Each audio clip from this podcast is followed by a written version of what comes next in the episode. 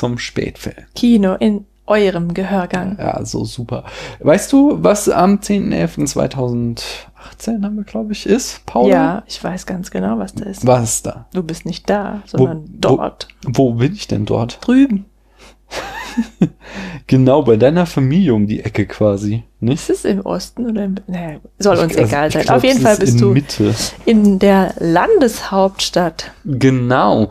Und zwar ist da nämlich das Cinematic Deathmatch 2010 in der Pumpe in Berlin um 20 Uhr 10 Euro Eintritt. Das ist das schöne fin Jahres- und leider auch komplette Finale des schönen Podcasts Cinematic Smash Brothers. Und äh, da werde ich meines Zeichens kleiner Daniel vom Spätfilm auf der Bühne stehen. Du bist gar nicht klein. Ich bin aber auch nicht groß. Doch. Nee, es gibt Doch. größere Menschen. Ja. Anyway, ähm, jedenfalls mit ganz vielen anderen tollen Kandidaten ähm, und dort werden wir lustige Fragen beantworten, hoffentlich auch lustige Antworten geben und äh, so äh, dieses Finale bestreiten und äh, ganz viel Spaß haben. Und ihr könnt mich da treffen. Äh, ich hoffe, ich sehe da möglichst viele von euch. Stellt euch mir vor, wir quatschen miteinander. Ich mache so einen berühmten Selfie, den ich dann auf Twitter stelle mit euch. Und Paul und ich haben eigentlich vor, handgeschriebene Shia LaBeouf Fun Facts zu machen, die ihr dann, wenn ihr mich ansprecht, bekommt. Am, ich wiederhole es, 10.11. in der Pumpe in Berlin um 20 Uhr. 10 Euro Eintritt. Danach gibt's noch eine Party. Gibt es die Karten schon im Vorverkauf? Nee, aber man kann sich auf dem, äh, muss man auf Facebook äh, Cinematic Deathmatch äh, suchen und da kann man zumindest schon mal. Cinematic Smith Bros. Nee, nee, nee, äh, Ach so, da gibt's ein. Event, Cinematic Deathmatch. Mhm. Ich bin nicht auf Facebook. Äh, ja, aber da gibt's ein Event und da kann man sich Karten vorbestellen. Also nicht vorbestellen, sondern reservieren, genau, Plätze reservieren, Mhm. so ist es. Wie viele Plätze gibt's denn? Ich weiß es nicht, nicht so viele, 100, glaube ich, 50, Oh, 100. oh, das ist ja doch schon. Ja, cool, kann ich leider nicht dabei sein. Ich muss auf zwei kleine Gören aufpassen. Immer diese Kinder, echt, Mhm. Ja, beim nächsten Mal gehst du dann, wenn der nächste Live-Podcast von irgendwas ist. Genau. Paula, wir haben Feedback bekommen. Schön. Von wem? Äh, unter anderem von Thomas äh, Mhm. zu Predator 2. Wir hatten letztes Mal schon so ein bisschen gelästert wegen, wir dürfen nicht schlucken und nicht gehen. Aber er hatte auch noch inhaltlich was zu mäkeln. Ich meinerseits hatte nämlich bei Predator 2 gesagt, ähm, dass in Blown Away Kurt Russell mitspielen würde. Äh, und das ist natürlich falsch. Äh, und es war nämlich Jeff Bridges und Lustigerweise ist das auch so ein Fehler, der mir immer unterläuft, dass ich immer Kurt Russell, Jeff Bridges und Liam Neeson verwechsel. Obwohl die eigentlich sich nicht so ähnlich sind. Aber irgendwie sind das so drei Typen, die ich äh, durcheinander werfe. Das finde ich echt lustig, weil wann haben wir das dann geguckt? Ich kann mich gar nicht mehr. Haben wir wirklich, gibt es das eigentlich, Predator 2? Wir haben vor zwei Jahren im Oktober über Predator 2 gesprochen. Genau, das war nämlich auch so meine Antwort, als so aus dem Nichts so ein, so ein E-Mail reinkam mit einem Kommentar zu der Folge und äh, alles scheiße fand. Ich so, pff, keine Ahnung, ist zwei Jahre her. Also, was soll ich da jetzt da noch sagen? Du kannst ja mal eine neue Folge reinhören. Vielleicht gefällt die dir besser. Da kann ich auch aktuell was zurückgeben. Das war die, höchstwahrscheinlich die, in der die in die Stadt kommen, ne? Genau, das Der erste, der Predator erste 2. Teil ist das, wo, wo Im Dschungel. die im Dschungel Arnie. sind. Aber der zweite Teil war doch auch ganz lustig mit dieser Oma und dem Ich äh, weiß der noch, dass. Ah, ich weiß noch, dass Mhm. der erste, die erste Hälfte vom zweiten Teil echt schlecht war und die zweite Hälfte vom zweiten Teil eigentlich ganz gut. Hm. Ja, das kann gut sein. Ja. Ja. Guter Film. Wir haben immer noch nicht Alien vs. Predator angeschaut. Genau, der fehlt. Und Ich der kommt heute- auch als nächstes in unserer Alien-Reihe. Also Mhm. privat, nicht für euch da draußen. Das ist auch schon wieder so ein lustiger Zufall jetzt, ja, weil ich habe gerade heute nämlich für die Arbeit etwas gelesen. Und zwar handelte es sich um, äh, also ich habe was gelesen über die Dienstleistung Anglerboote mieten. Ja? Und äh, da ging es dann auch um Pre Pre Predator-Touren. Oh. Ja, und das fand ich ja, also das sind natürlich die Fischer, die irgendwie Raubfische jagen Mm. oder so. Angler, die Raubfische angeln. Aber du hast dir vorgestellt, wie du da in so einer Tarnrüstung. Nee, ich fand einfach jetzt das nur gerade lustig, dass Mhm. ich dieses Wort gelesen habe, was ich natürlich nur im Zusammenhang mit diesem Film halt so gesetzt habe und ja. jetzt reden wir schon wieder darüber und das alles am gleichen Tag und es war überhaupt nicht geplant. Also ja. jedenfalls nicht von mir. Totally. Ja, ist doch schon lustig. Ja. Mm, wir haben noch mehr Feedback bekommen. Und zwar der David, ähm, seines Zeichen Dave Formate Schrank, äh, der mit dem Christian bei der Second Unit ganz tolle Star Trek Folgen gerade aufnimmt. Der hat äh, un, also meine Folge mit unserer Tochter zu Episode 1 kritisiert, ähm, wo ich mich wiederum auslasse darüber, dass ähm, das ja irgendwie überhaupt keinen Sinn macht, dass Padme Königin ist und gewählt wird. Ah, hm. Äh, das ist eine konstitutionelle Monarchie. Ja, aber selbst da wird der König nicht gewählt. Also ich, ich bin mhm. aus einem politikwissenschaftlichen Hintergrund rangegangen und da ist halt so, ha, Republik, da wird gewählt, Monarchie wird nicht gewählt, äh, Monarchen, König wird vererbt. Das ist so, äh, und äh, Diktator ist nochmal selbst ernannt. Das sind so quasi die, die, die lehrbuchhaften äh, Definitionen äh, der verschiedenen Staatsformen in der Politikwissenschaft. Und David sagt aber nein, in, äh, er ist Historiker und Wahlkönigreiche äh, sind nichts, was sich George Lucas ausgedacht hat. Zum Beispiel im Großfürstentum äh, Polen-Litauen gab es das 200 Jahre lang, dass da Könige gewählt wurden. Ich wusste nicht mal, dass es ein Großfürstentum Polen-Litauen gab. Ah, Polen-Litauen hat mir schon mal was gesagt. Ich hatte ja auch äh, 1999 eine Schulexkursion nach Polen. Mhm. Ich glaube, da ist Polen-Litauen noch erwähnt worden. Zu unserer letzten Folge, zu Hitchcock, hat wiederum der Anastasios äh, kommentiert.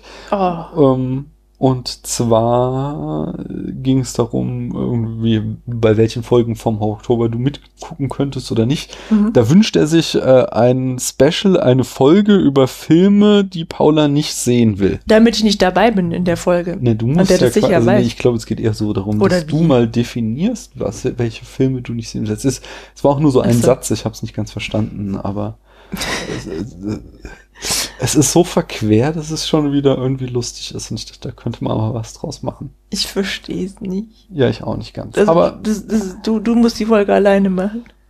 Und sollst aber ja, dann alle Filme besprechen, im, die im Nachhinein, also ich meine, im Grunde mhm. ist das der Oktober, dass ich Filme bespreche, die du nicht gucken willst. Jetzt ja. guckt Paula schon wieder im Ja gut, ne, ich hätte ja jetzt ein, zwei hier noch mitgeguckt. Außerdem äh, wären das dann so Musicals könntest Musicals ah, ohne genau. mich besprechen. Ja, habe ich ja auch gemacht dieses Jahr schon nicht. Die Cherbourg da, die Regenschirme, mhm. die, die, die habe ich besprochen, da warst du auch nicht dabei. Den Film habe ich aber geguckt. Okay.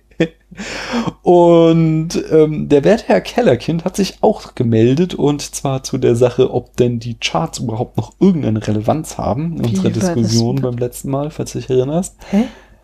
Ja, da hatten wir irgendwie so das, das, äh, der Song von. Ach, die Charts, Doris ich dachte, unsere Day. Nein, nein, nein, nein, die, die Popcharts, so. die Billboards, die bestverkauften Songs. Ob die eine Relevanz haben? Kellerkind schreibt zwei kleine Sachen zur Episode. Ihr dürft und sollt natürlich so viel gähnen, trinken, mhm. essen und menscheln, wie ihr, wie möglich.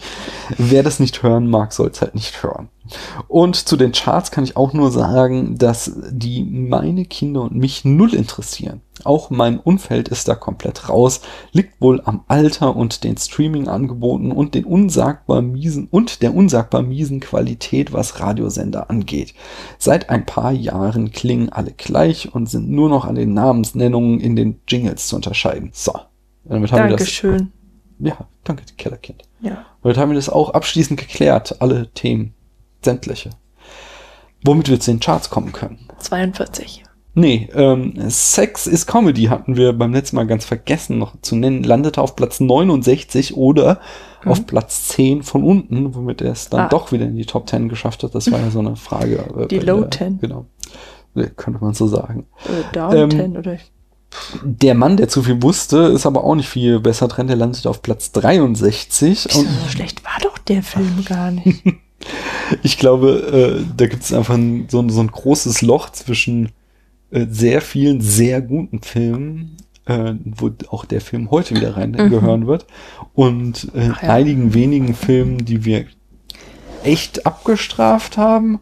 Und dazwischen dann so ein paar, so eine Handvoll Filme, die dann natürlich immer sehr weit nach unten rutschen dadurch. Mhm. Ähm, jedenfalls ist dann die äh, zweite Verfilmung von Der Mann, der zu viel wusste, immerhin noch höher als die erste Verfilmung gelandet, die auf Platz 67 landete. Wisst, wisst ihr Bescheid? Ja, danke. Außerdem können die Hörerinnen und Hörer uns weiterhin iTunes-Rezensionen schreiben und wenn sie das machen, dürfen sie sich einen Film wünschen, den wir dann in 500 Sätzen zusammenfassen. Macht das mal. Und wer das nicht machen will, der kann uns jetzt auch auf Spotify hören. Nämlich Spotify hat neulich seine Tore geöffnet für jeden Podcast und da habe ich uns registriert. Das wusste ich gar nicht. Das ist jetzt auch niegelnagelneu und äh, seitdem gibt's uns auch bei Spotify. Kannst du uns Yes. da mal suchen. Damit kommen wir zur Rubrik Bruce Revisited. Paula, Schon wieder. genau, wer ist denn dein Lieblingsregisseur? Immer noch Hitchcock. Ah, ich glaube, beim letzten Mal hast du Tarantino gesagt. Echt? Ja. Die Sau, nee. Äh, Ich glaube nämlich auch, dass ich diesmal Hitchcock sagen Ja? Ja, ich, also ehrlich gesagt muss ich das sagen. Das ist ja schon so, hat sich immer mehr rauskristallisiert, dass, Mhm. dass wir den einfach geil finden. Voll. Ja, Ach, das wusste ich schon immer. okay, das, das ging mal ziemlich flott. Naja, es gibt aber noch so einen. Ja, erzähl mal. Jim Jarmusch. Den haben wir ja noch gar nicht, oder? Haben wir überhaupt schon irgendeinen Jim Jarmusch? Nee, ich glaub haben wir nicht. gell? Aber so meine Dauerbrenner-Lieblingsfilme sind von Jim Jarmusch. Okay. Mhm. Was denn so zum Beispiel? Äh, Coffee and Cigarettes. Aha. Ja. Und was noch? Ähm, ähm, na, Smoke. On the water. Nee, Smoke Nein. ist nicht schon. Das, das sagen wir auch jedes Mal, Wieso, wenn wir darüber diskutiert. Ah, ich hab's vergessen, aber äh, Ach, Jim Jarmusch stimmt, natürlich, spielt der nur mit. kommt da, genau. stimmt. Der spielt da, hat eine kleine Mal. Rolle, aber er ist nicht von Jim Jarmusch. Nee. Ähm, aber Night on Night on Earth, Earth, ist, den, das mm. würde ich jetzt sagen, dass so oft, wie du Und den äh, gucken willst, ist wie, das ein wie heißt es? Äh, Strange Lovers? Nee. Ha! Ich weiß, der- wenn der- du mit dem Vampirfilm. Ja, Mensch. Ja, der ist ja auch, also, ne? Der ist ja auch äh, köstlich, ist der. Du meinst Only Lovers Left Alive. Oh ja, wirklich. Ich mochte auch Patterson sehr, sehr gerne. Oh ja, mm, ja, ja, genau. Und ah ja, wirklich sehr, sehr viele. Der Enough Talk und äh, der Jan von der Cinecouch, die wollen auch mal immer mal schon so ungefähr seit zehn Jahren so ein Special machen, wo sie sämtliche Filme besprechen Wie sämtliche Filme. von Jim Jarmusch. Ach. Aber ich weiß nicht, ob sie das jemals in die Tat umsetzen werden oder ob das nur so ein Running Gag ist. Bis dahin frage ich noch mal, was macht eigentlich Shia LaBeouf? Was macht der eigentlich? Mhm. Ich habe gestern festgestellt, dass äh, Shia LeBeouf eigentlich äh, Goethe kopiert. Warum? Also jetzt nicht in allem. Ja. Aber ich habe gestern so ein bisschen in der Biografie Goethes gesch geschmökert. Ja. Und der hat nämlich echt auch mal so Aktionskunst gemacht. Ja, ob das jetzt postmoderne war, natürlich fragwürdig. Äh, würde ich aber. Metamodern, Paula, Metamodern. Entschuldigung, ich höre nicht so gut zu immer. Der ha- hat jedenfalls ähm, einmal ein, ey, ich will meine Gedächtnislügen, ein Schriftstück eines Kollegen an einen Baum gehämmert, ist dann an den Baum hochgeklettert und hat beleidigende Phrasen von sich gegeben. Wie alt war der denn da? Das war kurz nach Sturm und Drang. Okay. Also Da war so er aber schon- 20er. Das da, war danach eigentlich. Der hatte immer nur wieder so Durchausbrüche. Ja.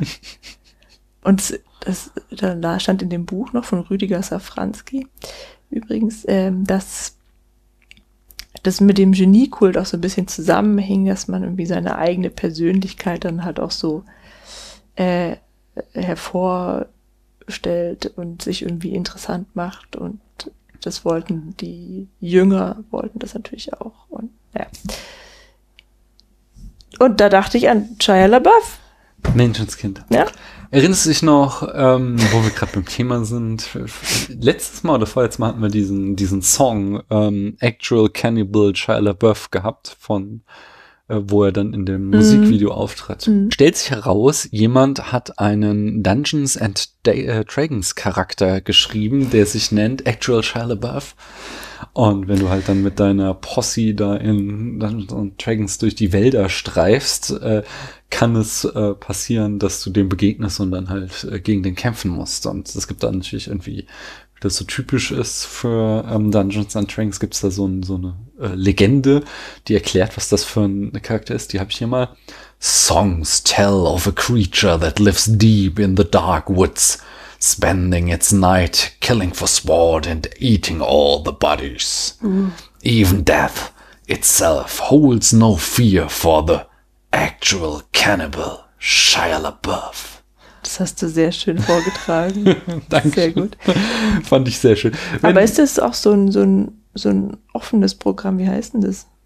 Das ist so ein, so ein Pen and Paper, also Stift- und Papierrollenspiel. Ach so. Ähm, Dungeons and Dragons. Echt? Ja, ja, ich dachte, genau. es sei ein Computerspiel. Nee, nee, das ist so ein halt auf mit Büchern, die du kaufen kannst und Abenteuer erleben und dann gibt's halt so jede Menge Internetseiten, wo halt auch Abenteuer drauf sind und da hat jemand halt diesen äh, Shia LaBeouf ähm, auf irgend so berühmtes oder oder ich weiß nicht ob berühmt, aber jedenfalls auf so eine äh, Webseite gestellt, wo man sich dann halt einfach diesen Charakter runterladen kann und dann, wenn man dann am Tisch sitzt und die Hm. Genau, die Party läuft gerade durch den Wald, dann kann es passieren, dass sie dem Actual Cannibal Shia LaBeouf begegnen.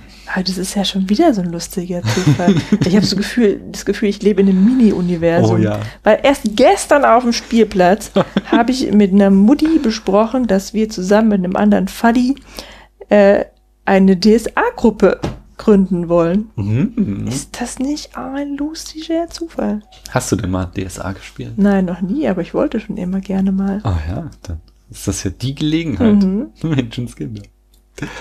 Fangen wir mal an. Ja, Welchen Film haben wir denn gesehen, Paula? darüber denke ich auch die ganze Zeit schon nach. Nein, es ist, Das ist ähm, ein wunderbarer Running Gag. ich vergesse es wirklich Ich weiß. meistens. ich aber weiß. mir Das ist es wieder mich eingefallen. Der Running Gag. Es ist äh, das Kabinett des Dr. Caligari. Uh, wie fandst du den denn? Ähm, immer diese Einwortbeschreibung. Ne? Magnifique. Oh. C'est bon, c'est bon. C'est bon, c'est bon. Entschuldigung, das war ein bisschen Warum fandest du den magnifique? Magnifique waren die Jeans wegen der Bühnenbilder. Also Ah, ja. tatsächlich äh, also die Fotografie, der, die, Die gemalten Kulissen? Oder die auch die, Requisiten. die ja. Kameraarbeit? ja, top. Mhm. Top. Auch die Story.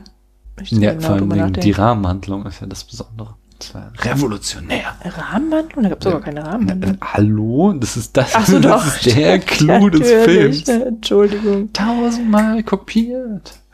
Tausendmal äh, hat's niemand kapiert. Ähm, Ja. Anyway. Nee, natürlich. Ich habe es nur schon wieder vergessen. Ja, Aber mir ist es ja jetzt zum Glück wieder eingefallen. zum Glück. Die Rahmenhandlung. Es war mir auch Okay. direkt aufgefallen. Die wird auch das eine oder andere Mal heute Abend noch Thema sein. Ähm, bis dahin, ich sag noch mal, wie ich ihn fand, nämlich unfucking fassbar großartig. Also, Sag ich doch. Magnifique. äh, ja, ja. Ich habe den vor, warte mal, ich weiß es genau, ich habe den vor vier Jahren das erste Mal gesehen. Bei deiner Zeitreise. Mm, Durch die Filmgeschichte, genau. Da habe ich, Hab ich hab ich mal, äh, aus jedem Jahr einen Film geguckt. Und eine davon war nämlich für das Jahr 1920 äh, das Kabinett des Dr. Caligari. Und hat mich schon damals so geflasht, weil das so... Äh, also, es, es ist wirklich ein Brett von einem Film. Obwohl es ein Stummfilm ist. Ja, ja, das ist vielleicht der einzige Kritikpunkt, die Leute reden so wenig. Na, Die Dialoge sind echt nicht gut. Ja, aber dafür sparsam. ähm, nein, es ist, es ist wirklich ein toller Film. Und das ist ja eben auch so dieser Vorteil gewesen von dieser Reise durch die Filmgeschichte, wenn du halt wirklich 1898 anfängst, 1889, ich meine, also mit dem äh, berühmten, äh, die Arbeiter der Lumières verlassen die Lumière-Werke oder so, wie der erste, offiziell erste Film heißt. Ähm, dann hast ja dann schon bis dahin 20, 30 Filme geguckt, oder 20, 25 Filme geguckt und dann hast du dich halt auch so eingeflowt, dass du es eben nicht mehr so, äh, was ist das jetzt so, Leute reden gar nicht, sondern dann ist es halt ganz normal und dann fängst du halt an, einfach so die Nuancen zu entdecken und das hat mir damals sehr gefallen. Kann ich nur jedem ähm, äh, ans Herz legen, einfach mal so 20 Stummfilme am Stück zu gucken, dann verliert man auch so den, die Berührungsangst die gibt's alle umsonst bei YouTube, weil das Urheberrecht abgelaufen ist. Ähm, zwar dann nicht in so einer geilen Qualität, wie wir es jetzt. Wir haben jetzt uns die Blu-ray von der äh, Friedrich Wilhelm Monau Stiftung geholt. Äh, die werden wir später noch drauf eingehen. Die ist auch sehr geil. Äh, aber so für den Einstieg, man kann einfach billig ähm, die Filme gucken. Jetzt äh, sind ja nicht alles jetzt so hier so Feature-Filme, die irgendwie, der war jetzt 75 Minuten lang, sondern es gibt halt so voll viele so sogenannte One-Reeler, die dann irgendwie 20 Minuten sind. Das heißt, man kann die auch gut weggucken und also man hat, Entschuldigung, aber man braucht nicht 20 Filme, bis man irgendwie mit Stummfilmen klarkommt. Nee. Man braucht fünf Minuten. Ja, ja, aber es ist trotzdem, es ist ja schon so eine Sache von Sehgewohnheiten. Weißt du? Ja, du kannst, aber es braucht natürlich verstehst du auch so Konventionen besser, wenn du halt dich quasi, wenn du halt schon einen Haufen Stummfilme guckst. Ich sage jetzt nicht, dass jeder das, äh, niemand das zu schätzen weiß, der das nie gemacht hat, sondern ich sage halt, ähm, dass es halt einfach eine nette Sache ist, weil man dann halt Sachen einem auffallen, die einem sonst nicht aufgefallen wären, weil also klar, wir halt im Jahr 2018 stecken und heutzutage werden Filme ganz anders gemacht. Mhm. Und wenn ich jetzt aus dem Jahr 2018 äh, zurückgeworfen werde, 100 Jahre ähm, knapp, dann, dann ist es halt schon mal erstmal eine entsprechende Hürde. Und du und ich, sag ich mal, wir haben jetzt auch halt so eine Affinität zu alten Filmen. Für uns ist das irgendwie weniger schlimm, aber ich kenne genug Leute, die sich echt schwer damit tun, Filme zu gucken, die älter sind als sie selbst, so zum Beispiel. Und mhm für solche Leute würde ich halt einfach mal raten, geht auf YouTube, fangt mal an, Stummfilme zu gucken. Wenn ihr erstmal äh, euch reingeflowt habt, dann habt ihr so diese Hürde überwunden und dann macht es auch echt Spaß. Ja, wobei also es gibt eine Sache, die mich tatsächlich auch echt nervt an Stummfilmen und das ist diese Exaltiertheit. Ja, aber die ist, geht ja, das meine ich ja. Das mhm. ist halt einfach, das ist halt äh, diese über, das übertriebene Schauspiel, das mhm. geht halt damit einher, dass du alles mit Gesten und Mimik ausdrücken musst. Und ähm, das ist halt eben etwas, was dich total abschreckt, wenn du es nicht gewohnt bist. Aber wenn du halt dich erstmal reingesehen hast und verstanden hast, so, ah ja, das ist halt ein Stilmittel, so wie heute gigantische Explosionen Stilmittel ja, sind. Das schreckt mich ja dann auch wieder ab. Ja, ja, nee, ja, sowas, ne? aber man, es ist halt was, woran man sich mhm. gewöhnen kann auch. Und dann kann man halt auch Nuancen sehen. Und dann sieht man halt auch besseres und schlechteres Schauspiel. Während du, wenn du anfängst, sowas zu gucken, natürlich denkst du, die haben ja alle einen an der Waffel, wie die da Grimassen schneiden. Nicht? Aber jetzt so, wenn Caligari siehst, in diesem Moment, wenn Cäsar das erste Mal die Augen aufschlägt, dann so, wow. Das ist schon geil. Und sowas halt zu schätzen, zu wissen, finde ich gut. Jo, Paula, erzähl uns doch mal die Eckdaten zu diesem Film. Also die Eckdaten sind folgende. Der Film erschien im Jahre 1920. Regie führte ein gewisser Herr Robert Wiene. Mhm. Der hat über 90 Filme gemacht. Ja. Aber heute existieren nur noch etwa 20 Stück davon. Ah, ja. ja. Ganz großes Problem, nicht? Hatten wir beim letzten Mal. Ach nee, Wann hatte ich das? Achso, genau, als ich jetzt hier ähm, vor 14 Tagen mit der Anne über. Äh, Anne spielt auch Pokémon Go. Genau, genau mit der Anne, als ich mit der über ähm, Augen ohne Sicht, äh, Gesicht gesprochen habe, da hatten wir das Thema schon mal nicht. Das war halt ganz typisch Stummfilme. Da gab es halt noch nicht so das Bewusstsein, dass das ein erhaltenswertes Medium ist äh, so, dass halt sehr viele Filme einfach, nachdem sie aufgeführt wurden, nicht irgendwie konserviert wurden und äh, uns für heute verloren sind. Das ist für eine Wegwerfgesellschaft gewesen. Ja, das, und das hat sich ja auch später mit dem Fernsehen wiederholt, dass so viele, also das ist ja so zum Beispiel dieses Problem von Doctor Who, dass ähm, es ja unglaublich viele Staffeln von Doctor Who gibt, aber genauso viele Folgen fehlen quasi, weil halt auch damals die BBC, die haben das halt ausgestrahlt und hatten das irgendwie nicht im Bewusstsein, dass sie es jetzt irgendwie die Folgen aufheben sollten. Das ist ja im Fernsehen gelaufen, warum sollte man die jetzt nochmal irgendwie verwahren und so sind die halt irgendwann verschütt Voll gegangen. Merkwürdig. Und so, ja, also ich glaube, das ist. Aber so die Drehbücher oder Skripte oder was auch immer dahinter steckt, das gibt's schon noch, oder? Auch das ist ähm, problematisch. Also bei ja. Dr. Caligari kam ja mindestens ein Krieg dazwischen, aber ähm, bei Dr. Who doch nicht. Ja, ich weiß nicht, ob die die Drehbücher für so eine Fernsehproduktion aufgehoben haben. Es ist tatsächlich, also es, ist, es sind neuere ähm, Entwicklungen, dass man da halt auch irgendwie hm. so Archive anlegt und so. Komisch. Mir fällt übrigens gerade ein, ähm, Ed Anne, ja. ja. Du kannst dann am 10.11. an dem Feuerriegel-Event teilnehmen. Das ist, glaube ich. Paolo, du redest jetzt nicht gerade hier über Pokémon. Uhr und kannst trotzdem im Anschluss kannst du trotzdem ja in die Pumpe gehen. Weil anyway, das eine ist was, vormittags was, und das andere abends. Ja, das ist also ein richtig geiler Tag für dich. Anyway, ja? erzähl uns noch mal mehr von Herrn Robert Wiener und ich glaube, ich werde das rausschneiden. Warum? Ich schneide das vielleicht ans Ende oder so. Ach, ach Gott. Ja, mach. also, die ist mir nur gerade eingefallen. 20 Filme. Und ich äh, werde hier ein paar Filme nennen, aber nicht alle 20, geschweige denn alle 90. 1912 hat er einen Film gemacht, der eventuell sein Debüt ist. Genau, also man weiß, dass er beteiligt war, mhm. aber man ist sich nicht ganz sicher, aber man geht davon aus, dass er Regie geführt haben könnte. Bei Die Waffen der Jugend. Mhm. 1920 dann kam das besagte Kabinett des Dr. Caligari. Ja. Im gleichen Jahr noch Genuine oder Genuine. Äh, Genuine, glaube ich, ja. ja. Dann 1923 Raskolnikow, was mich wenig überrascht. 1924. Magst du das vielleicht ausführen oder willst du das jetzt auch so kryptisch hier stehen lassen? Naja. nee, wirklich, gerade eben dachte ich, habe ich so gedacht, so, ah ja, klar, als ich das gelesen habe. Raskolnikow ist der Protagonist in äh, Dostojewskis äh, Schuld und Sühne. Schuld und Sühne, ja. Und die zumindest in der, zumindest in der Literatur haben sich die Expressionisten halt auch an Dostoevsky orientiert, beziehungsweise wurde er auch dazu gezählt. Ah, ja. Deswegen, klar. Ne? Klar. klar. Äh, 1924 dann Orlaks Hände. Genau, das ist auch ein Vertreter des Expressionismus. Dann hat er 1926 der Rosenkavalier gemacht. Mhm. Äh, ich überlege gerade, muss, man das, muss man das irgendwas sagen? Ich glaube, das ist das nicht eine Strauß-Oper, die er da irgendwie verfilmt mhm. hat? Jedenfalls hat er dann 1934, acht Jahre später erst, eine Nacht in Venedig gedreht. Mhm. Ähm, dann 1938 mit Ultimatum angefangen, aber vollendet hat es dann Robert Siotschmak. Genau, er ist gestorben während der Dreharbeiten.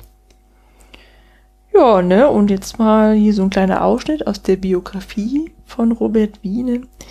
Äh, der musste nach der Machtübernahme der Nationalisten, äh, Nationalsozialisten, die auch Nationalisten waren, dann im Jahr 1934 flüchten und landete einmal in Budapest, dann in London und schlussendlich in Paris. Und der Versuch, den Caligari-Stoff zusammen mit Jean Cocteau als Tonfilm neu zu produzieren, scheiterte. Mhm. Ja. Und er starb, wie eben erwähnt, schon gegen Ende der Dreharbeiten zu Ultimatum am 17. Juli 1938 in Paris. Also, das Drehbuch schrieben Hans Janowitz und Karl Mayer. Da kommen wir gleich zu, weil dies ist ganz wichtig, deren Geschichte. Mhm. Und in der Produktion arbeiteten Erich Pommer und Rudolf Meinert. Genau, da hast du schon jetzt Infos, oder? Ja, ich schon jetzt. Ja, jetzt wurden mir Infos hier rübergereicht. Nämlich, dass äh, Pommer nach, nach das Kabinett des Professor, des Dr. Caligari Produktionsleiter der 1921 gegründeten UFA und gleichzeitig der, der mächtigste Filmemacher der Weimarer Republik mhm. wird. Wurde, wird. Er brachte Metropolis von Fritz Lang und Der blaue Engel mit Marlene Dietrich heraus. Mhm. Der Pommer ist jüdischer Herkunft also bedeutet es, er war selbst Jude? Oder hatte zumindest, also die waren da ja super äh, pingelig, die Nazis, kann sein, dass halt einfach Verwandte, also in seiner Ahnenreihe Juden hatte. So, aber eigentlich wird das ja, das ist ja so eine Religion, die weitervererbt würde. Ja. Naja, wie auch immer. Also, er musste jedenfalls äh, wie mit Restriktionen leben und musste dann auch erfahren, dass 1933 sein Vertrag mit der UFA aufgelöst wurde. Mhm. Im Anschluss daran floh er also in die USA und kehrte von dort im Jahre 1946, als der Spuk vorbei war, für drei Jahre nach Deutschland zurück. Als Filmoffizier des US-Militärs Mhm. sollte er den Neuaufbau der deutschen Filmproduktion überwachen. Rudolf Meinert, der andere Produzent, arbeitete als Filmregisseur schon seit 1913 Mhm. in Berlin Ja. und übernahm mit seiner Firma Prometheus Film meist zugleich auch die Produktion. Mit seinen Sensations- und Detektivfilmen hatte er beträchtlichen Erfolg, bis er am 2. August 1914 zum Kriegsdienst eingezogen wurde. Mhm. Aber bereits 1950 nach einer schweren Verwundung als Kriegsversehrter wieder entlassen wurde. 1915, ich glaube, dort 50 gesagt. Ja, das wäre äh, Sehr lange spät gewesen. Ja. gewesen. Daraufhin gründete er in Berlin die Meinert Filmgesellschaft, Mhm. die er Anfang 1916 um eine Wiener Tochtergesellschaft erweiterte. Von 1916 bis 1919 inszenierte und produzierte er unter anderem 19 Filme um den Meisterdetektiv Harry Hicks, den ich nicht kenne. 1933 floh auch Meinert, der ebenso wie Pommer jüdischer Herkunft war, vor den Nazis nach Prag, dann nach Paris. Nach der deutschen Besetzung Frankreichs wird Meinert festgenommen und im März 1943 ins KZ Majdanek deportiert und dort äh, kurz darauf ermordet. Die Zwischenkriegsjahre waren eben äh, eine unglaublich kreative Phase für das deutsche Kino, Mhm. ähm, die ihm zu Weltruhm verlangt haben, äh, ver ver verholfen haben. Und äh, die war halt stark jüdisch dominiert, weil halt einfach es eine große künstlerische Tradition in der deutschen jüdischen Gemeinde gab. Und diese ähm, mussten dann entweder emigrieren äh, mit dem Macht der Kräfte Nazis oder sind halt wie Meinert ins KZ gekommen. Und dadurch gab es halt so einen enormen Brain Train, wie man das sagt, ähm, der dazu führte, dass sich das deutsche Kino da eigentlich nie wieder richtig von erholt hat. Also die, das äh, Nachkriegskino hat halt einfach nie wieder die Qualität erreicht, die das Kino der Weimarer Republik hatte, einfach weil die Nazis es einmal systematisch kaputt gemacht haben und alle vertrieben oder umgebracht haben, die darin gearbeitet haben, die künstlerische Kreativität hatten.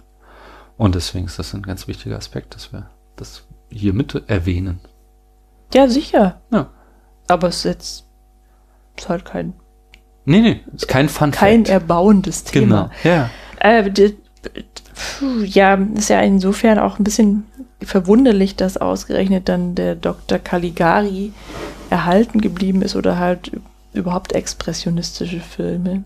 Kommen wir auch also noch zu. abgesehen davon, dass die eh nicht so konserviert wurden, wie du gerade erklärt Mhm. hast, weil meines Wissens nach das ja äh, zu der, Kate der Nazi-Kategorie entartete Kunst gehört hat. Definitiv. Ja. Werden wir nachher in der Rezeptionsgeschichte draufkommen. Dann, Willi Haarmeister hat die Kamera geführt. Der hat 1912 schon in Nacht und Eis gedreht. Mhm. Äh, das war die erste Titanic-Verfilmung. Mhm. 1919 dann Die Pest in Florenz. Gilt als einer der ersten äh, Filme mit expressionistischen Elementen überhaupt. Mhm.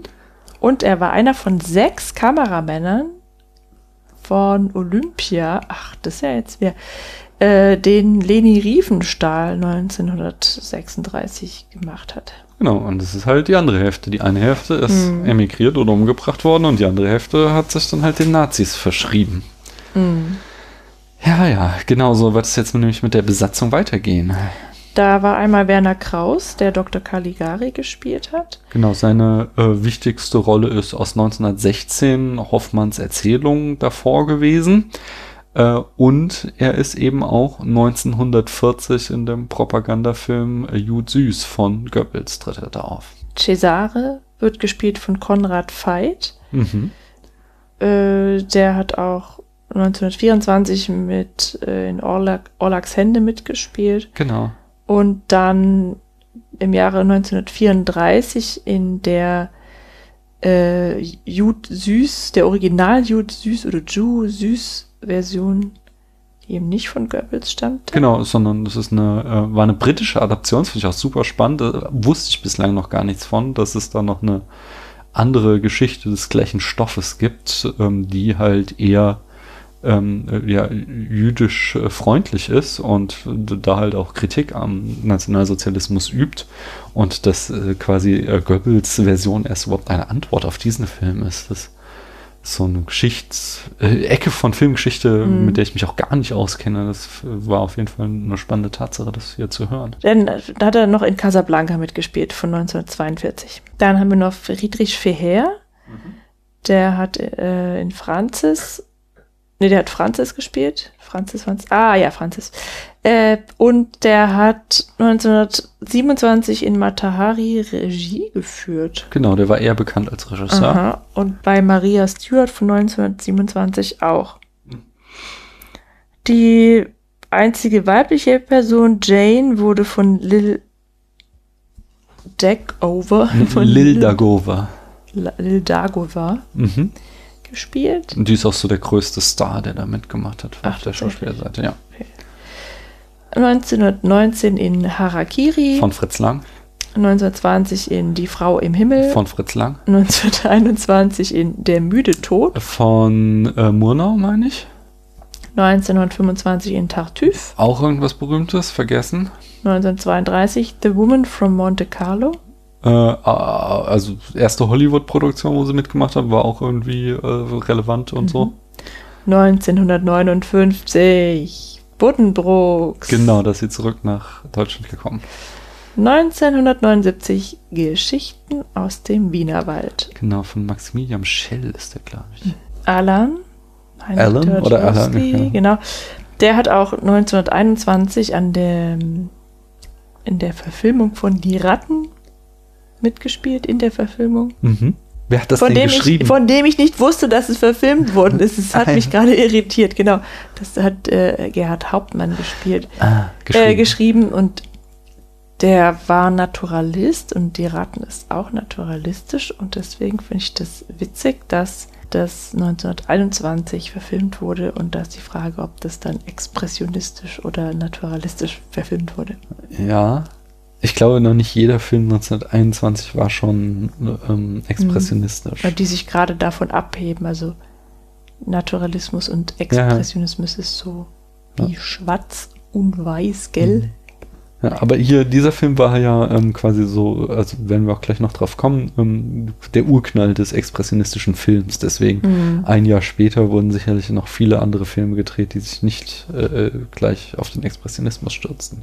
Wusstest du, dass Gerhard Hauptmann auf Hiddensee gelebt hat? Nee. Wo ist denn Hiddensee? Das ist die Lieblingsinsel meiner Eltern. Das ist so toll. Ostsee. Nordsee. Ostsee. ich weiß. Irgendwo da oben auf ich der weiß, Landkarte. Ich kann es nicht unterscheiden. Ist die Nordsee läuft weg. Rechts Ostsee oder ist, ist scheißkalt. Also links ist die, die wegrennt und die rechts, Nordsee. Genau und Dann rechts, ist, rechts ist die, die Perle der Ostsee heißt es auch, ja. Ach so. so dann hat der Herr Heinrich, Hans Heinrich von Twardowski auch noch in The Scarlet Empress mitgespielt. Das war ein Film aus dem Jahr 1934 und auch in Casablanca zusammen mit Konrad Veit. So. Genau. Und das Budget von Dr. das Kabinett des Dr. Caligari mhm. ähm, umfasste umgerechnet etwa 18.000 Dollar. Also denkbar niedrig. Da haben wir auch noch mehr Details. Und zwar, dass man sich fragt, wieso das so teuer geworden ist, wenn doch die Kulissen insgesamt nur 800 Dollar gekostet haben mhm. und die Hauptdarsteller eine Tagesgage von umgerechnet 30 Dollar bekamen. Mhm. Äh, wir werden nachher noch drauf kommen, was die Autoren für das Drehbuch bekamen. Ja, so. Das war nämlich ein nicht äh, unbeträchtlicher äh, so. Punkt dieser Kosten. Und ich meine, es kommt halt noch Marketing und was nicht mhm. alles obendrauf. Ich glaube nicht, dass das damals, so wie Hollywood es heute macht, nicht mit in dieses Budget reingerechnet wurde.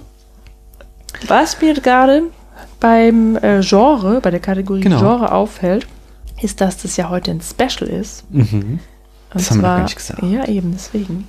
Äh, besprechen wir hier gerade den Film zum Halloween, den Horrorfilm. Genau, das große Halloween-Special des Spätfilms. Ja. Das Kabinett des Dr. Caligari ist also auch ein Horrorfilm. Mhm. Übrigens. Und ein Psychothriller. Ja und ein Stummfilm. Na, du lachst. Es ist ja, natürlich ist, ein ja, klassisch kein Genre, ja. aber wie wir eben mit den exaltierten Mimik und Gestik äh, gesehen haben, es macht ja schon viel aus, um den Film einzustufen. Ja, Deswegen, ich meine, wir haben auch einen Stummfilm aus dem Jahre 1900, nee, 2000 und The Artist, meinst du? 8, 9, 10, 11 gesehen. Hm. 11, glaube ich. Kann ich mich nicht mehr erinnern. So. Also, das haben wir jetzt inzwischen auch genau. so ein paar Mal schon fallen lassen.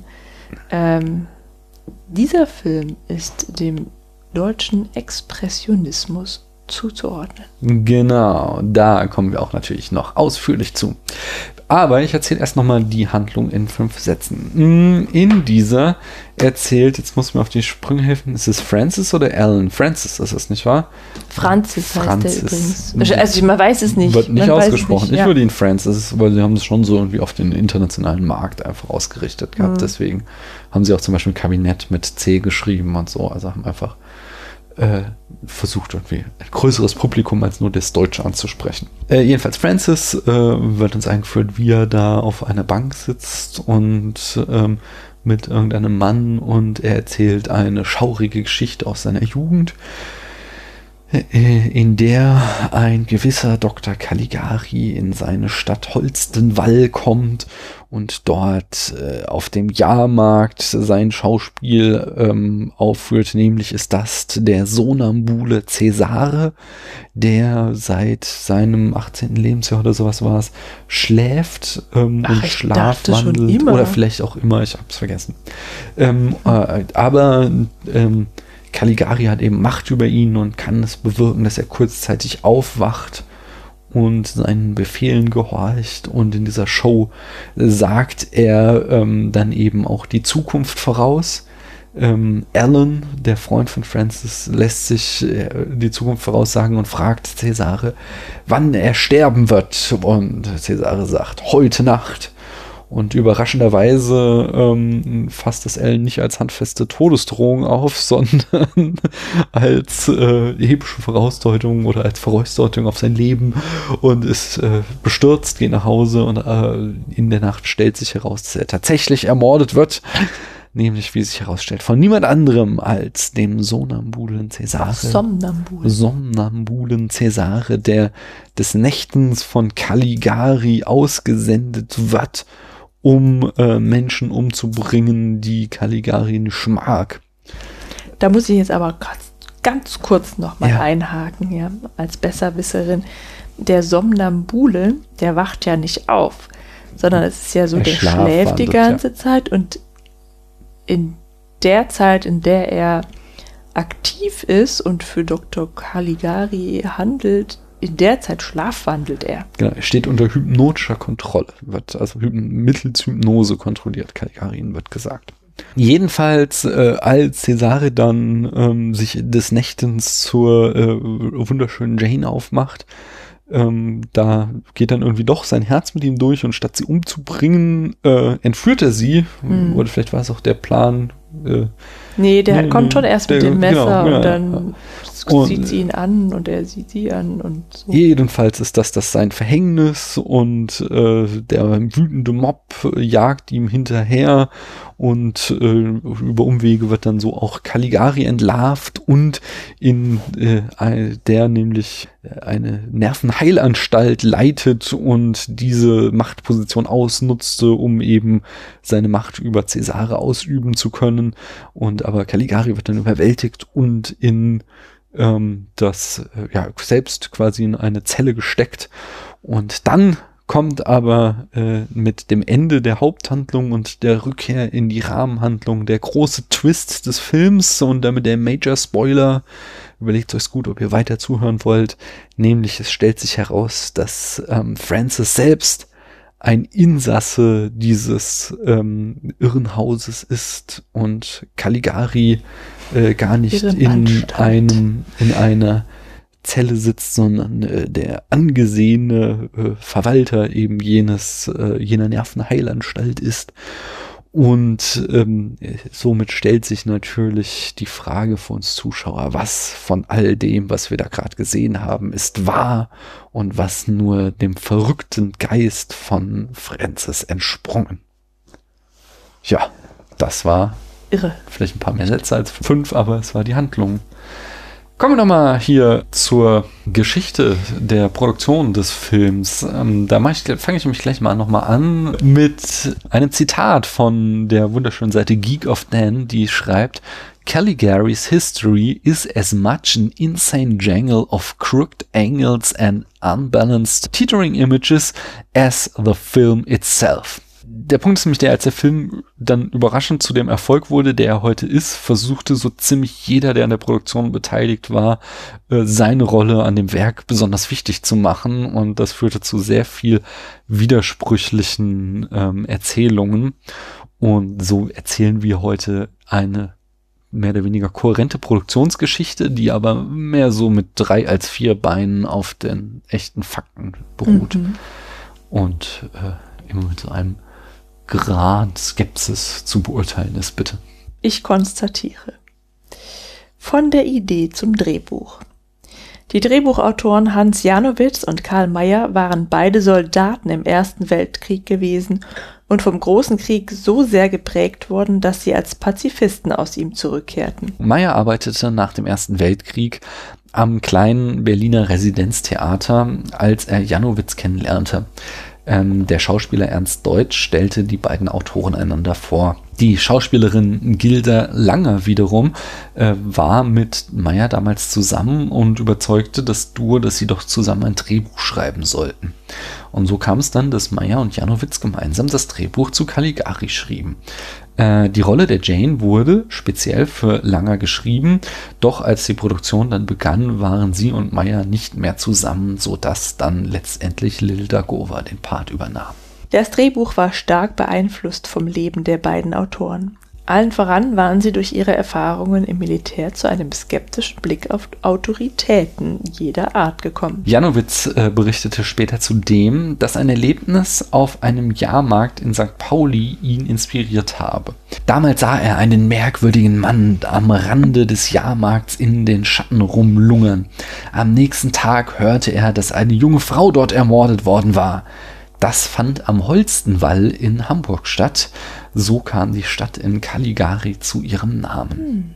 Meyer wiederum hatte eine Geisteskrankheit vorgetäuscht, um aus dem Militär entlassen zu werden.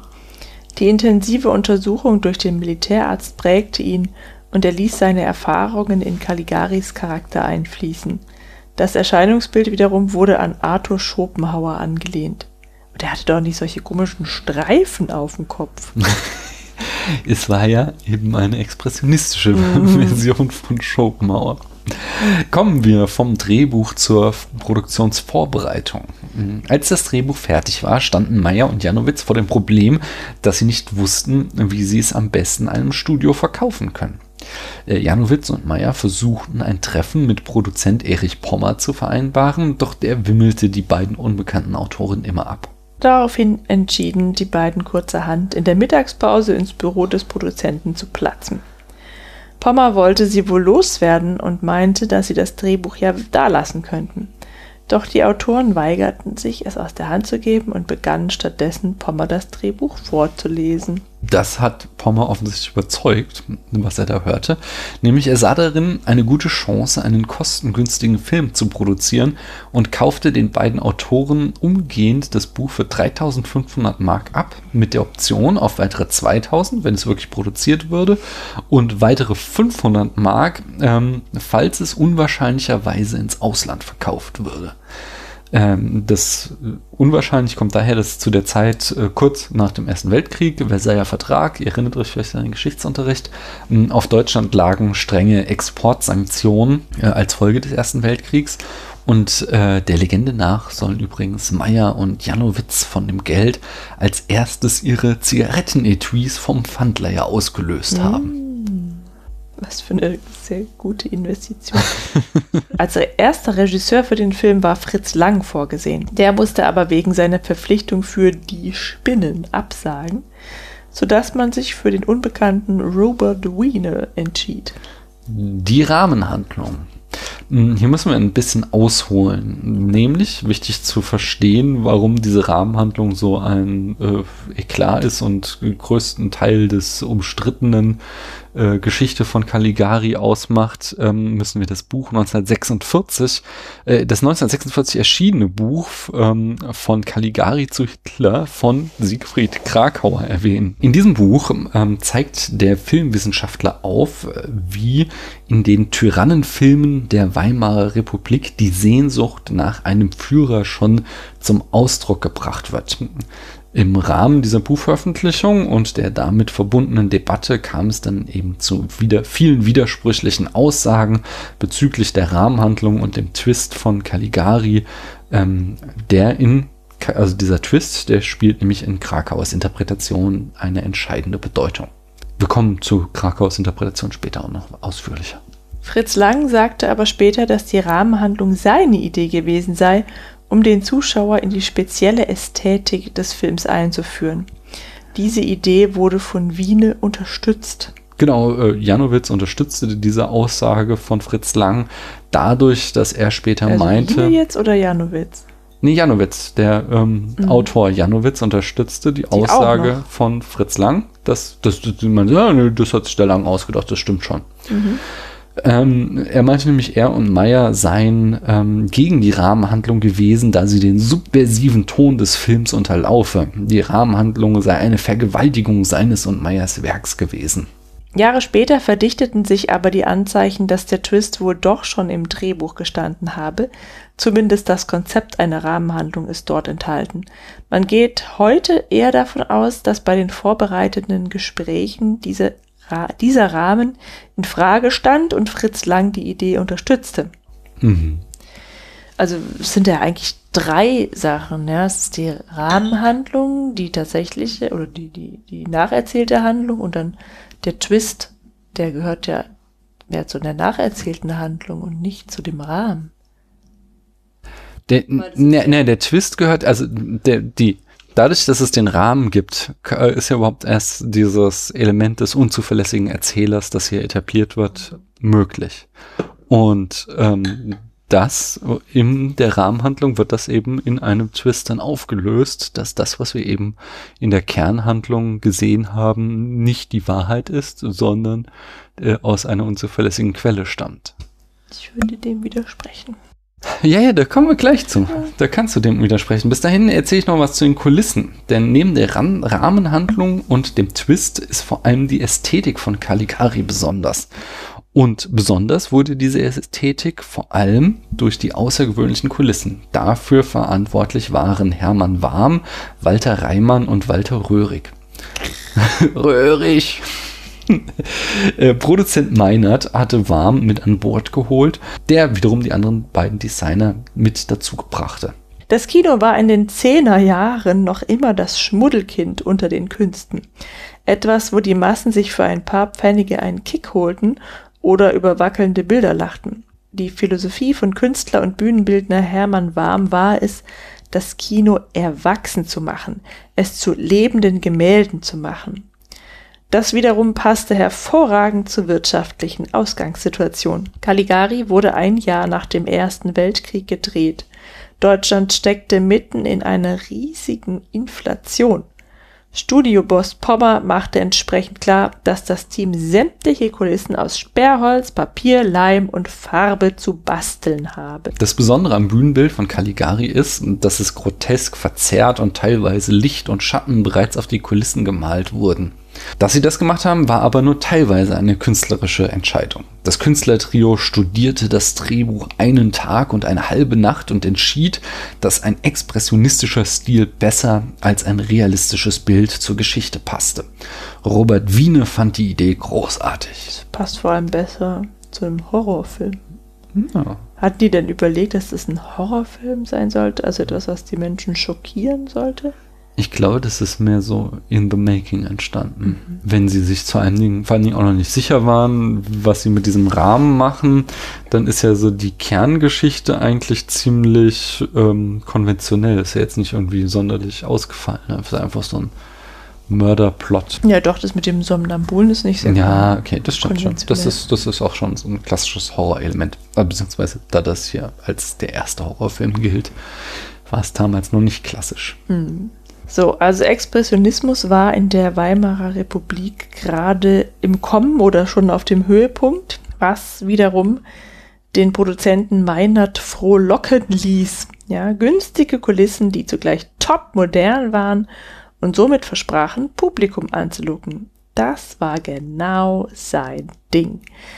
Er gab den Bühnenbildern den Auftrag, die Kulissen so verrückt und exzentrisch wie nur irgend möglich zu machen. Meinert sah darin außerdem eine gute Chance, sich von Hollywood-Filmen abzusetzen. Ich würde sagen, das ist alles sehr gut gelungen. Mhm. Der Plan hat funktioniert. Das ist auch einer der seltenen Beispiele, wo quasi künstlerische Ambitionen und kapitalistische Verwertungslogik Hand in Hand gingen. Stimmt. Ja.